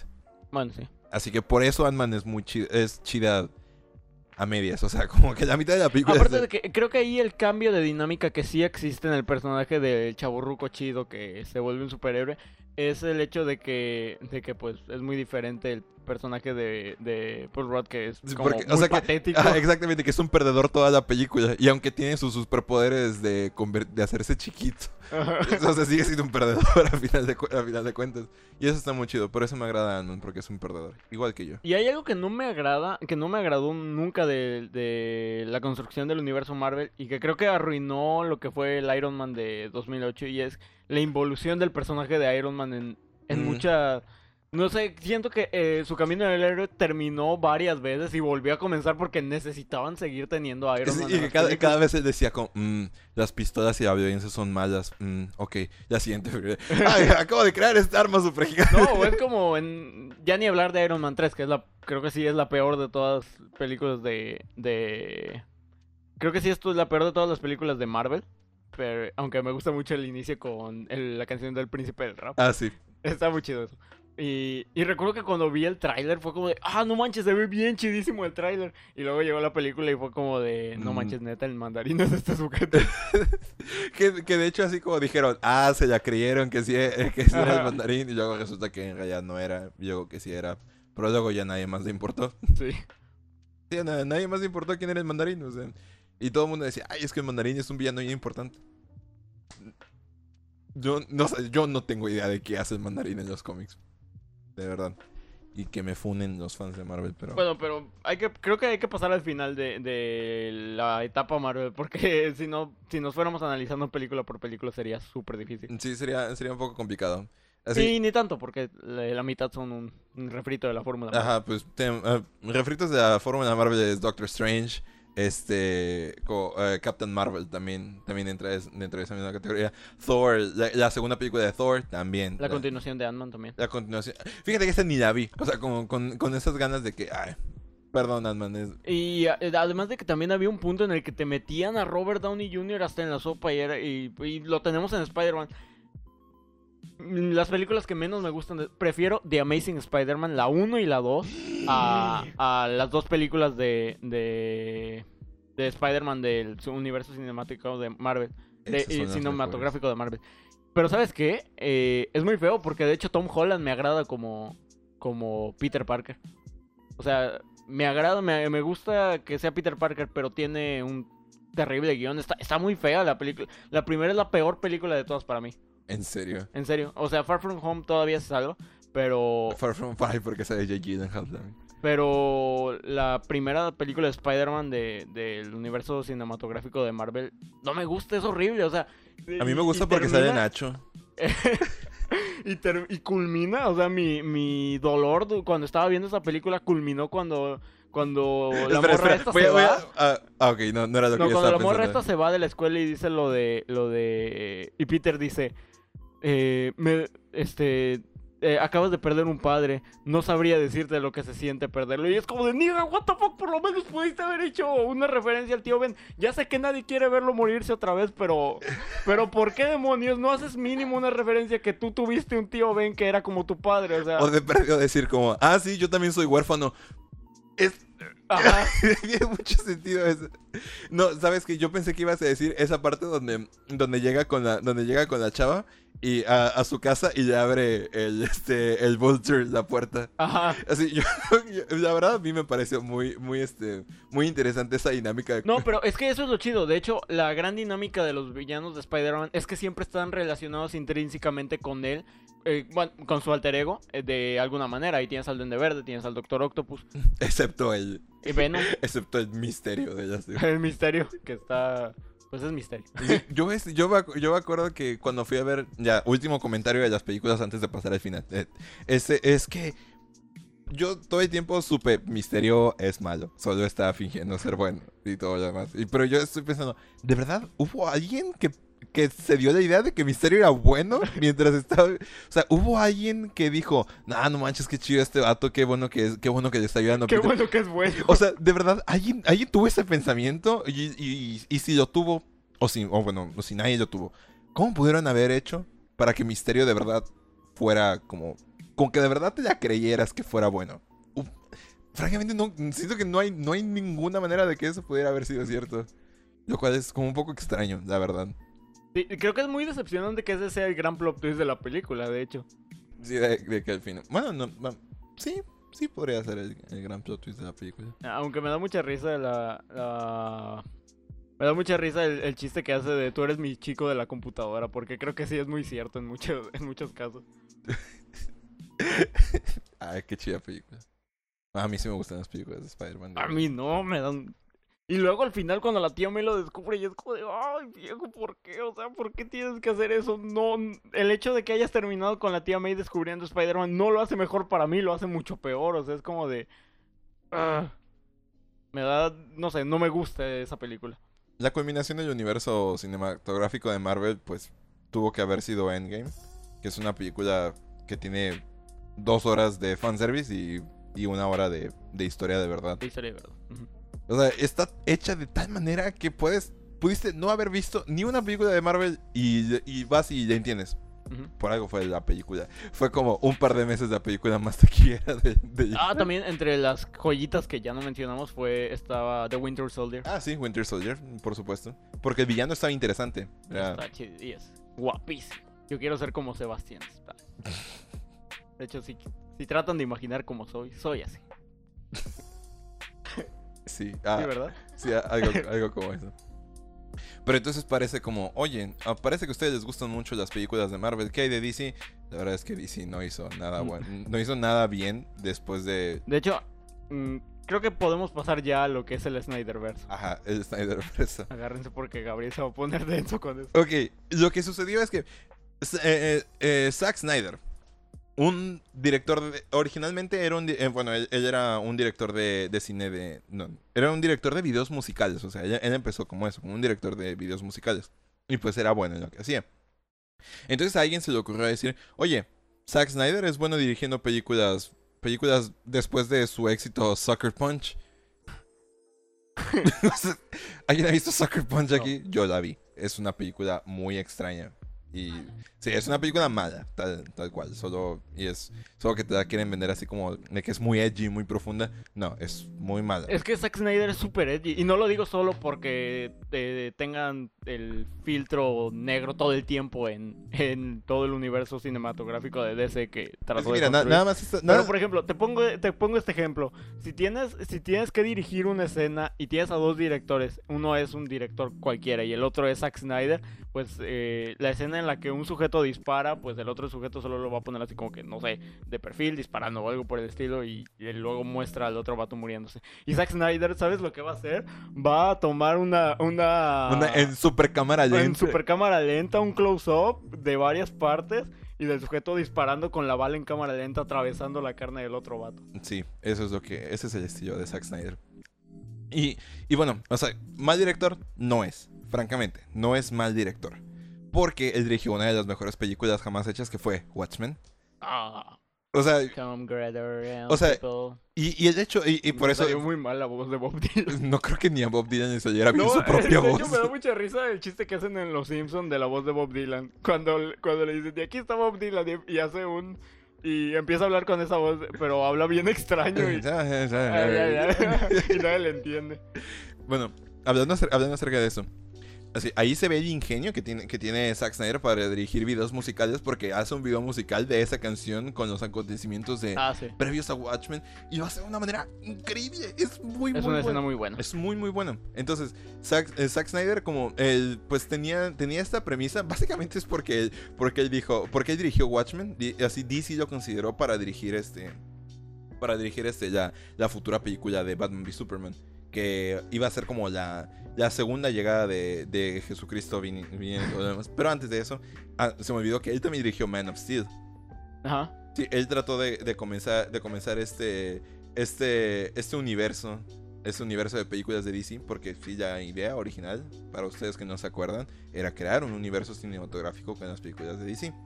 Empezó con Man of Steel. Es una película que es buena, de verdad es buena. En su tiempo fue muy crítica. Fue muy mal recibida. Ah, fue muy mal recibida, pero es una película buena, es una película interesante. Henry Cavill es un muy buen Superman. Sí. Es muy, muy chido. Es el Absolute Chat. Ajá, por supuesto que sí. Entonces, este, como dado su- eh, a pesar de que no le fue tan bien a la película en críticas, pues sí ya fue bien en este, como en taquilla y todo lo demás. Entonces Zack Snyder fue puesto a la cabeza de este nuevo proyecto de crear el universo cinematográfico de DC. Entonces dijeron, bueno, es que si ya nos hizo Superman bien edgy, entonces ¿cómo lo hará Batman? Se- lo, hará, lo hará muy bien porque Batman es un personaje super edgy, super oscuro de la talla de el estilo de, del estilo de Zack Snyder. Y lo hizo bien. Estamos de acuerdo con eso.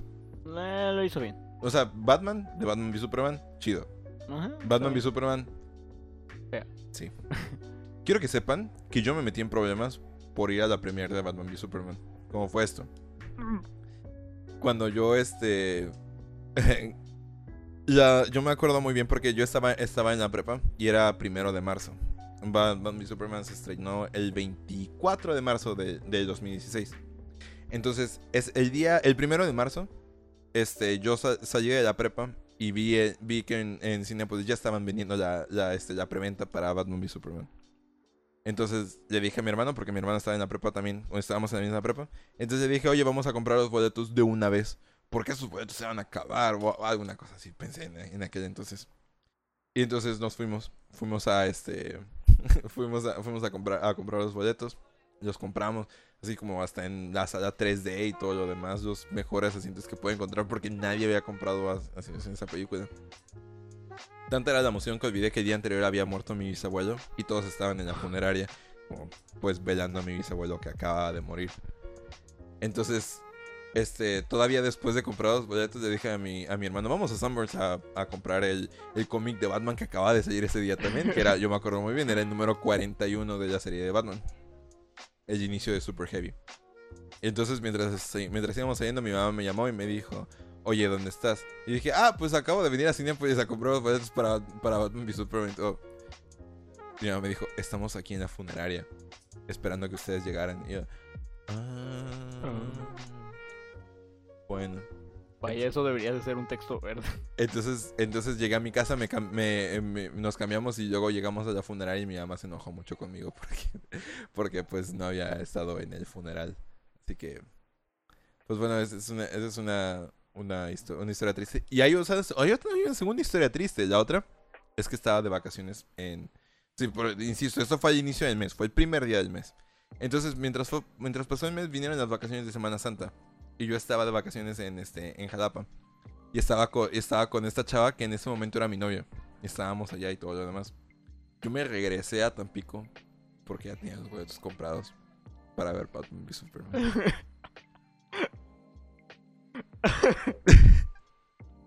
Así que sí. un texto verde. Así que sí, tenía muchas ganas de ver Batman v Superman. Y, y insisto, parece que ya dijimos todo acerca de Batman v Superman conforme ha pasado todos los podcasts. No, te...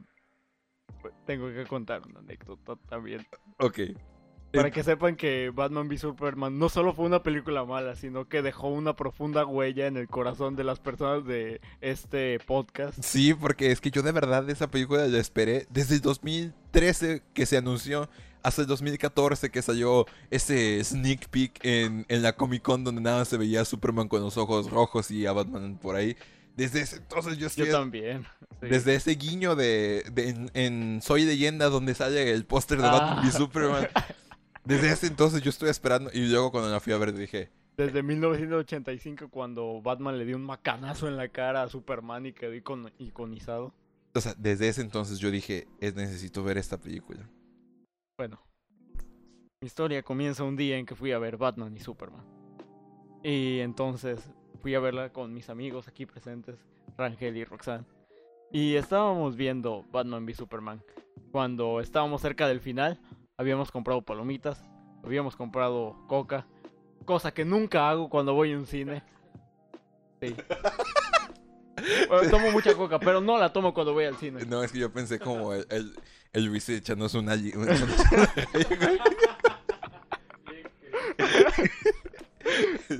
Sí, ay, no manches. eh, eh, La escena de la persecución ahí.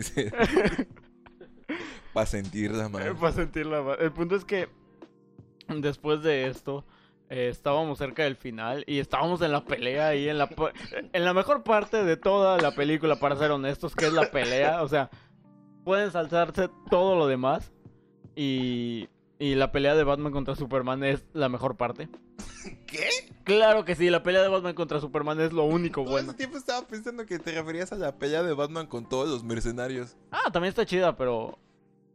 Pero la ¿Qué? pelea de Batman con Superman es. Pues. También está chida. Es la mejor escena de un... Eh, me gusta ver a Batman pelear con Superman.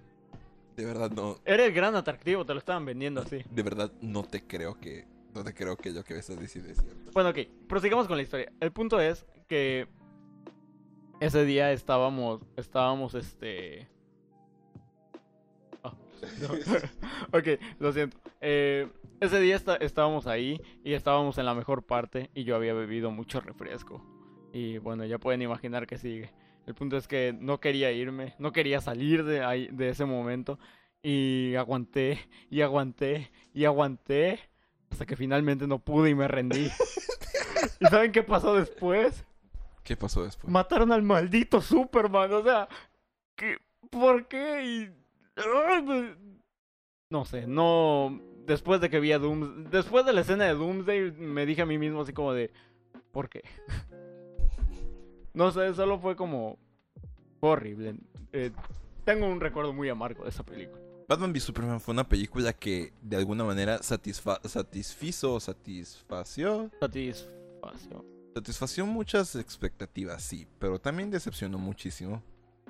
Y pues para empezar la película ni siquiera estaba como tan bien hecha como nos habían, nos habían Ah, es que eh, Zack Snyder es un director que se enfoca más en el subtexto. en el subtexto y no te- y como a ustedes solo les gustan las películas clónicas de superhéroes donde te muestran todo, pues no lo vas a entender. De verdad que yo un tiempo La formé realidad es Es-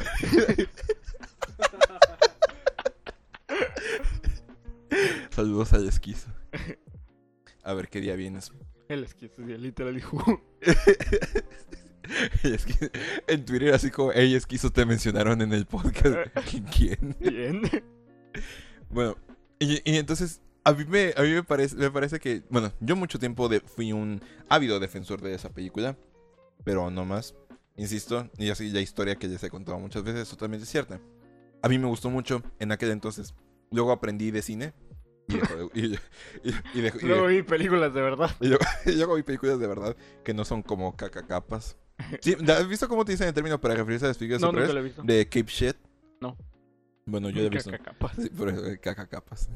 Así, y franca- francamente, o sea, fue, eh, no que la película careciera de una esencia, porque pues la película tenía una esencia muy, muy positiva. Y entonces, y quería dar pie a que se creara todo un universo basado en los personajes de DC, un universo cinematográfico que al final no, no funcionó. O sea, de hecho, hace, uno- hace un par de días se iba a estrenar este, se iba a estrenar Green Lantern Corps. Y Ah, sí, Sí. ya ni lo recordaba. Exactamente. E- Ese es el efecto, el efecto DC Extended Universe. Y de hecho esto solo se pone peor una vez que, que llegamos a la terminación de este de la corta vida de este universo cinematográfico. Sí, ¿cuál que siguió Que después de esto? Justice pues la película de... Ah, Justice League. Que debo de admitir algo. La única razón por la que me gusta Justice League es por sus personajes. Ah, espera, nos estamos saltando de al- algo. Wonder Woman. Creo Sí, que Wonder Woman no que fue- fue... no fue mala, fue buena, de hecho, o sea, sí, fue, fue pero creo que no tuvo como que el recibimiento. Y no, no, voy a- no vayan a decir algo como de es que era mujer o algo por el estilo. De hecho- un, protagonista mujer está muy forzado. güey. De hecho, creo que la, la, la Wonder Woman de Gal Gadot fue muy bien recibida. Sí, y hasta está- la fecha sigue teniendo como que sus fans. Gal Gadot. Pero todavía va a seguir un- otra película de Wonder Woman. ¿Es neta? Sí, la de Wonder Woman 1984. Eh, en la distopía. Sí, es- así se- Wonder Woman llega y derrota al gran hermano de un puñetazo. Ah, ya estaría bien chido. Yo pagaría por ver eso. Sí, y ahí Winston llorando en un rincón. Mm, Julia. Bueno, y eso, es- eso es algo bien, inter- bien interesante que la película de Wonder Woman fue bien recibida, pero al, mismo tie- pero al mismo tiempo, pues, como no formaba parte de un universo, entonces a la gente no le interesaba nada. No, y aparte de este. Ay, luego salió Aquaman. Ah, sí. Yo ni vi Aquaman. Yo, yo sí ya fui a ver al cine.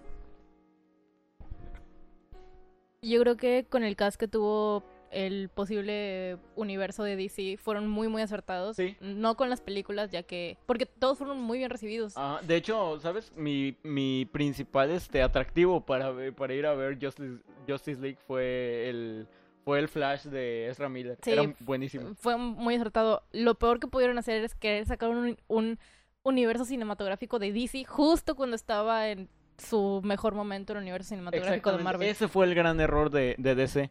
Y por eso, pues, pasó sin pena ni gloria. Pero también hay que admitir que las películas de DC también no eran tan buenas. Ajá. Pero sí. quizás pudieron ser muy bien recibidas si antes la competencia no ya llevara como dos etapas de, de universo cinematográfico creado. Sí, además de que, bueno, Batman era como el, como el, como lo que sostenía el, Ajá, era, era el Tony Stark de, de DC. y de alguna manera más chido, en mi opinión, porque Ben Affleck como Batman, la verdad, estaba muy chido, Estaba muy chido. Está muy muy chido. Pero después, este, Y me gustaba que fuera bien brutal para pelear. ay sí, es- que eso era, No como, no como- Es mi única crítica al, al Batman de Nolan y era el que se movía como... No sé, bien extraño y peleaba con los codos y Ajá. los antebrazos. ¿por qué le está pegando? Y sí, entiendo que así le habían enseñado a pelear los ninjas y esto, y por eso usaba esas herramientas. Está muy bien, pero no sé, yo es- no sé, no, yo quería ver a Batman dar patadas y? Ajá, que sí, que sí lo hace el Batman y de, romper caras ahí con la pared. sí, eso está muy muy chido. A lo mejor hizo una muy edgy, pero, pero... Ok, Ah, sí. ese, ese es, ese es un punto que, que necesitamos tocar. Porque la- esta película de Batman, así, era como, como lo que tenía... Yo tenía todas mis esperanzas en, esa, en esta película. Porque le iba a dirigir Ben Affleck. Y Nos iba pro- lo peor de lo peor del universo. Eso sí, esa película sí fue mala. Eh, Suicide Squad. Ni siquiera tengo ganas de hablar acerca de esa película. O sea, Sí. ni, ni siquiera tengo ganas de mencionar esa película. Y, y no me vayan a, a querer mencionar este eh, Birds of Prey. No, no, voy a, no voy a hablar acerca de eso. De verdad, no, no tengo ganas. Ni de- ganas de hablar del Joker de Jared Leto. Ya, o sea, no, por Jared favor. Leto, te quiero mucho, pero fue un... Pero de hecho ni siquiera fue malo Jared Leto, el Sí. problema fue del guion. Sí, gran, grande Leto en Wrecking for a Dream, pero... pero, o sea, bien hecho, pero... No, francamente no tengo ganas de hablar de Suicide Squad. Oh, I'm not gonna hurt you. I'm, I'm- no, I'm not gonna kill you. I'm, I'm just gonna hurt you. Really, really. Blah. Era un gangster todo curseado. Ya sé. Bueno, fíjate que ahora tiene más... Así como ahora pienso en, en ese Jared Leto como un soy boy. Es que la verdad sí, sí se siente un poco como es así como el batillo como con su, con su novia. No, no sé si se hace como un soy boy muy... Es como eso de, de eh, He was a king. eh, Uh, he was a boy. no, no, lo de... Ah, lo de... lo de- Sí, ok, ya, ya, sé, ya sé cuál dices tú. sí, lo de... Ay, y... Ay, no me acuerdo cómo iba. Sí, bueno, es un, algo bien curseado. Ya no quiero hablar de eso. Sí, pero eh, es que esta, esta película, así como muchos teníamos nuestras esperanzas puestas en esta película porque iba a ser un Batman más joven, iba a tener como un montón de un montón de villanos y todo lo demás. Iba a ser una historia detectivesca de Batman, dirigida por Ben Affleck, protagonizada por Ben Affleck, que en mi opinión era, era como un papel perfecto para Batman. Y Ben Affleck, Ben Affleck también era un excelente director. O sea, Ben Affleck creo que no tiene una- un, un Oscar por mejor actor, pero sí tiene un Oscar por mejor director por este. No, no, no me acuerdo bien cómo- cuál era su película. Pero, o sea, tiene, tiene un Oscar por mejor director. Entonces yo dije, bueno, o sea, qué mejor Batman que esto. Entonces Ben Affleck empezó a decir como, "Mm, es que es mucho trabajo ser director y protagonista al mismo tiempo. Soy yo al Entonces- final de los y- y trabajos entonces diciendo, dijeron, bueno. ¿sabes qué? Solo lo voy a dejar así. Y entonces Matt Reeves entra, entra, entra al kit y dice, bueno, yo te ayudo. Y entonces, este, al, al final dice, Ben Affleck dice, sabes que ya no quiero ser Batman. Así como, "Ben- Ben Affleck, ya no quiero. no quiero ser Batman nunca más. Sí, eh, básicamente eh, Ben Affleck se metió en muchos problemas como por problemas de alcoholismo y todo lo demás. Y así que, pues, Ay, acababa de morir su hija. ajá, o sea, realmente, eh, ah, bueno, porque también Zack Snyder se salió de todo el equipo de, de este, de Justice League y del universo cinematográfico de DC. Por ahí se mencionaron acerca de Snyder Cut, nada más que fue como el corte original de la, de la película de, de Justice League y que supuestamente iba a ser, iba como a reparar la película. Pero pues No la repara. El hecho de que hayan matado a Superman una película antes y que después te lo revivan es como de... O sea, viejo, ¿de verdad a alguien le sorprendía que iba a pasar eso? O sea, eh, de verdad, como no puedes reparar con escenas extras algo que está fundamentalmente roto. Ajá. O sea, no, no se puede. Pero, pero, y él insiste que sí existe o sea, él insiste, pero, pero no, no sé, la verdad. Entonces, así, Ben Affleck tuvo una vida así como, eh, como todo, un- tuvo una fase bien triste así en donde, pues, como que todos sus planes estuvieron yendo abajo y todo. ¿Sabes? Este. eh, ben Affleck es el arquetipo del sad dog. Sí, la verdad, sí. Y ella, y ella se estuvo en rehabilitación, así como por sus problemas de alcoholismo y todo lo demás. Así que... Y ahora Robert Pattinson va a ser... eh, Está bien raro el traje del Robert Pattinson. O sea, no puedo juzgar ni nada porque pues, no ha salido nada, pero.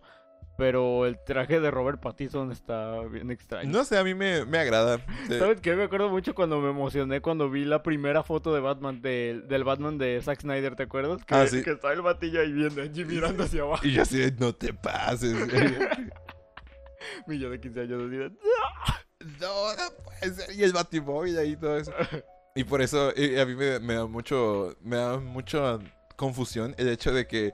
De que hayan decidido revelar como las primeras imágenes del Batman de Robert Pattinson con este filtro todo rojo como si fuera Daredevil. Ajá. Yo dije, mm, o sea, me gusta mucho Daredevil, pero, pues, pero este es Batman, no Daredevil. Yo tengo, yo tengo fe a este proyecto. Y de si esto va a salvar el universo de DC, la verdad es que el universo de DC ya no existe. Así que Es algo que nació muerto. sí, na- nació muerto. Estaba fundamentalmente roto desde el inicio. A lo mejor si no hubiera sido Batman v Superman ni Justice League, A podría... lo mejor si no se hubiera hecho el, el universo. Es que Man of Steel, es que Man of Steel está chida, la Sí, verdad. está, está chida, cierto. Así por eso digo, si no hubiera sido Batman v Superman ni Justice League, a lo mejor entre todas las películas se hubieran mezclado chido. El chips ahí de esperanza. Ay, y luego también, bueno, ya ni siquiera quiero hablar de Shazam, que, Shazam está chida. A mí me gustó mucho Shazam. bueno, o sea, ah, pero eso es a lo que voy, o sea, ya no tiene, ya no tiene este, ya no tiene un lugar dentro del universo cinematográfico. claro. O sea, como ya, Pero como película, no puedo decir, wow, es la mejor película. Pero sí, fue una película bastante buena, era entrañable, creo. pues la verdad es que yo no la vi, porque yo la verdad, yo le perdí fe a las películas de, de DC. Yo también. Francamente, o sea, Bueno, no. perdí fe en el, en el género superhéroe. Yo, eh, exactamente. Yo fui a ver Aquaman porque me invitaron a verla. Y ya, es lo último que. Ah, no, bueno, pero es que después fui a ver este Joker. Pero. Es, es que, es que ese es otro. Eh, es que ese es otro tema. Sí. De hecho, creo que no debimos de aventarnos un tema tan, tan largo para una Sí, sola ya parte. sé. Porque eh, ahora, de hecho, era una de las cosas que tenía notadas que eran las pequeñas joyas. Ajá. Y es, y es eh, Los- está la- que- eso, Logan. Yo- eh, es me que. podría pasar un podcast entero hablando Sí, de un día Logan. vamos a hablar acerca de Logan porque sí, porque sí está. Deadpool también que fue independientemente de que odie el estereotipo del vato que dice wow Deadpool soy yo o algo por el estilo eh, así es que antes de que la gente se creyera Spider-Man la gente se creía Deadpool Sí. Sí, y, y este pero pero es una película muy buena es, es buenísima o sea Es, es que si te fijas, como todas estas joyas ocultas son aquellas que subvierten la narrativa. sí Son todas aquellas que de algún que se salieron del molde y que a lo mejor porque se salieron del molde no fueron tan populares. Bueno, o sea, Deadpool fue súper popular, pero porque enfrascaba todo lo, todo lo que estaba bien con Marvel y todo lo que todo lo que estaba bien y mal con Marvel al mismo tiempo, o sea, hacer como una película con un con un villano totalmente genérico y sin aparte de que tenía un personaje que ya de por sí era atrayente o sea era como de wow no te pareces a este tipo que rompe la cuarta pared en cualquier lugar y, y hace chistes de humor negro y tiene un reloj de hora de Y tiene aventura. un y, y es. No sé, era bastante bueno. Eh, Y hace referencias a la cultura pop. Y como dijo Roxana, a la gente le gustan referencias. le gustan las le gusta sentirse que sabe. Ajá. Sí, básicamente eso es muy cierto. Toma, aquí está tu premio por saber cosas de la cultura pop que nunca vas a usar. Ay, yo la verdad me he ganado ese premio tantas veces. pues tenemos este podcast. Sí, es, es muy triste eso. Pero miren, así, eh, realmente ya de verdad que no nos da tiempo para hablar así como tan a detalle de todas las películas de superhéroes que hay. Porque, porque insistimos y lo dijimos al principio, es lo más popular de hoy en día. Es el género que domina la industria cinematográfica en este momento. De hecho, hay, hay un comentario que, que quería hacer eh, hablando respecto a Marvel. Y es que. Aunque sí ahora, pues te digo, perdí la fe en las películas de superhéroes. La verdad es que. eh, o, al menos ya ni siquiera las espero. O sea, recuerdo que. Cuando iba a salir Joker, yo ya no esperaba las películas de superhéroes. Fui a ver Joker porque eh, escuché mucho tiempo que era muy buena. Y fue así como de, ah, bueno, pues voy a ir a verla. Pero para ese tiempo ya no era como no sé, digo, mis amigos más cercanos lo sabrán. Siempre, durante la prepa, siempre sí fui así de, wow, no manches, este, va a salir esta película de tal, de tal personaje o algo así. Pero una vez que empezó, que pues ya estaba esto y, y salió la última película Una de vez Joker. que ya creciste. Ajá, una vez que ya crecí, pues fue así como. De- Creo que no eran tan buenas, pero cuando salió yo crecí fue así como de, uff, aire fresco. Sí, definitivamente. Este, una, una de las cosas que. De las. No, por las cuales Joker fue, no sé, como algo fresco, como dices tú. Es que. Qué frescos. ok, no voy a hacer ese chiste, continúo. Qué fresco se mira mi pan. Qué fresco se mira mi pan. Mi plagueachi. Solo lo que. Eh, Esto, estas joyas ocultas como Logan, como Deadpool, como este. Watchmen. Como Watchmen, o sea, como todas estas cositas Aunque a ocultas. Alan Moore no le gusta. Sí, aunque a Alan Moore no le guste, la verdad es una muy buena película. Y es muy buena película porque no aporta absolutamente nada al cómic y es exactamente igual. Pero está muy bien. Sí, por, Está por- muy bien ejecutado. Sí, por, por eso nada más. Es que estas películas de alguna manera nos van a ayudar, o deberían ayudarnos, a subvertir el género y a hacer que el género evolucione. Porque si no, el género, el género de los superhéroes le va a pasar lo mismo que al western. Se va a extinguir. A- se va a extinguir a falta, a falta, de, a falta de, de nuevas visiones y de nuevos proyectos. Sí. Pero de sí, hecho. tenemos que confiar en que... Y es que de hecho eh, eh, algo le pasó al western, algo parecido. Este, cuando, cuando las películas de, de vaqueros contra indios empezaron a ser este súper populares y era como que era todo lo que había que ver, eh, salió mi vertiente favorita del western, que creo que es la es la que más me gusta y es la más clásica ahorita, eh, que es el spaghetti western. Estas producciones que no son norteamericanas, donde, donde las tramas manejaban este antihéroes o, o personajes poco que subvertían la trama prácticamente. Y pues sí, era, eran muy diferentes al cine western que estaba en los 50s o 60s. Y pues es... No sé, yo espero que algo así le pase al género de los superhéroes. Sí, eh, eso es algo que tiene que pasar para que el género continúe. Porque si no, pues eventualmente se va a extinguir. Y ya. Y, eh, Y hay- prueba, hay está, y, prueba que re- y prueba está de que hay esperanza de esto porque Joker le ganó en taquilla a Endgame. A final de cuentas. Una película de clasificación R. Aparte de que hay algo que considerar y es el hecho de que, de que tenemos que, que ver el, el fenómeno de, de Marvel como mm, haciendo un pequeño simil con el fenómeno de Star Wars en, en el 78. Ujú. Bueno, con la trilogía de Star Wars.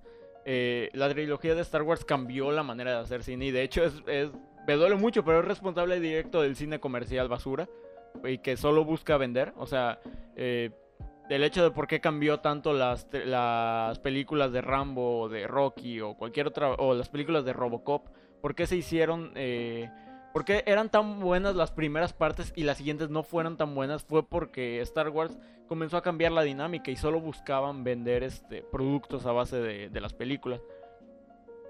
¿Ah? y, y el punto es que pues sí, este, algo así vino a ser Marvel, pero el problema yo creo que no es no podemos eh, eh, esto es más que nada refiriéndome al comentario de Scorsese de acerca de que las películas de superhéroes no son cine.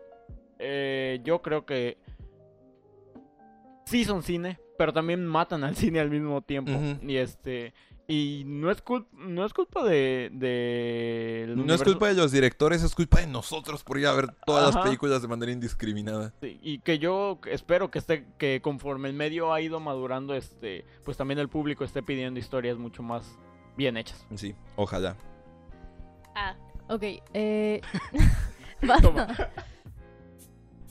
Yo creo que las películas de superhéroes realmente sí van van a llegar como el momento donde mueran. Pero a pesar de que es como bastante consumo no muy, digamos... Ah, Formativo. no es algo que nos sirva tanto o con lo que aprendamos tanto es como, eh, superhéroes, el bueno mata al malo, una y otra y otra y otra vez. A mí en lo personal me gustan, pero yo creo que en parte está chido porque hace que las personas pensemos diferentes. O hace que querramos ser el super... La Sí, mayoría de es- las personas Es cierto. hace que querramos ser el, bueno y a mí eso me gusta, o sea, me gusta que los niños, a pesar de que hay niños muy latosos, me gusta que los niños crezcan como soy Superman o soy Spider-Man y quiero ser Spider-Man y quiero ser bueno y como tú, que digamos que a veces no lográbamos que hiciera ciertas cosas hasta que te Como cuestionábamos. yo que le pregunté al de ¿Qué haría tu gendarmería, al de gendarmería si podía salir a, a patearle a patear a, a- a malos en la noche. Exactamente. Que te dijo que no, ¿verdad? Ajá, me dijo, no, el vigilantismo está, está es ilegal. penado". Exactamente, o sea, pueden hacerte creer, crecer y tener valores y eso está chido. O ya sea que te hagan orinarte en un cine o te hagan que te atrevas a salir a la calle a querer combatir el crimen.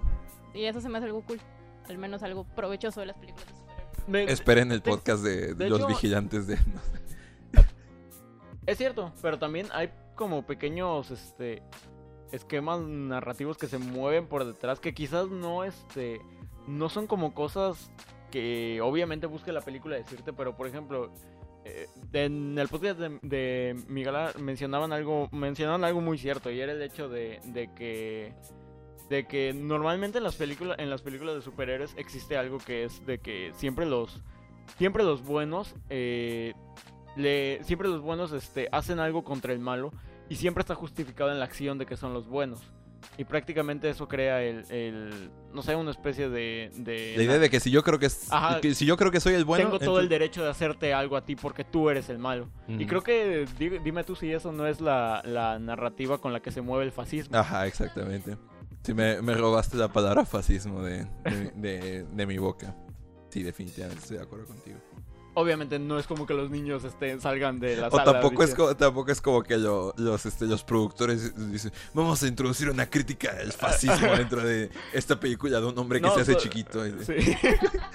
no, claro, solo es como, pues, algo que si eres un güey que no tiene nada de tiempo, este, pues, obvia- pues obviamente este, te puedes analizar. Así como nosotros, Así en, como ese nosotros. preciso- en ese preciso momento. Hemos llegado al final de este podcast. Gracias a Dios. La verdad es que tomó mucho más tiempo del que, del que pensé que iba a tomar y eso no sé si es bueno o malo. Que vamos a asumir que es algo bueno. Ok, así... Podríamos hacer una segunda parte con alguna otra dinámica Sí, acerca del... sí, claro que sí. Estamos pensando en hacer un par, de, un par de segundas partes para pensar entre todos nosotros. Así que les agradecemos mucho escucharnos, salud, escucharnos durante, durante este episodio y estamos muy felices de, pues, que nos estén escuchando. Ya escuchando esto, mañana va a ser un gran día. Y, y no te preocupes, te, estás, te está yendo bien. Síganos en Eres terrible, eres terrible animando a la gente. Lo siento.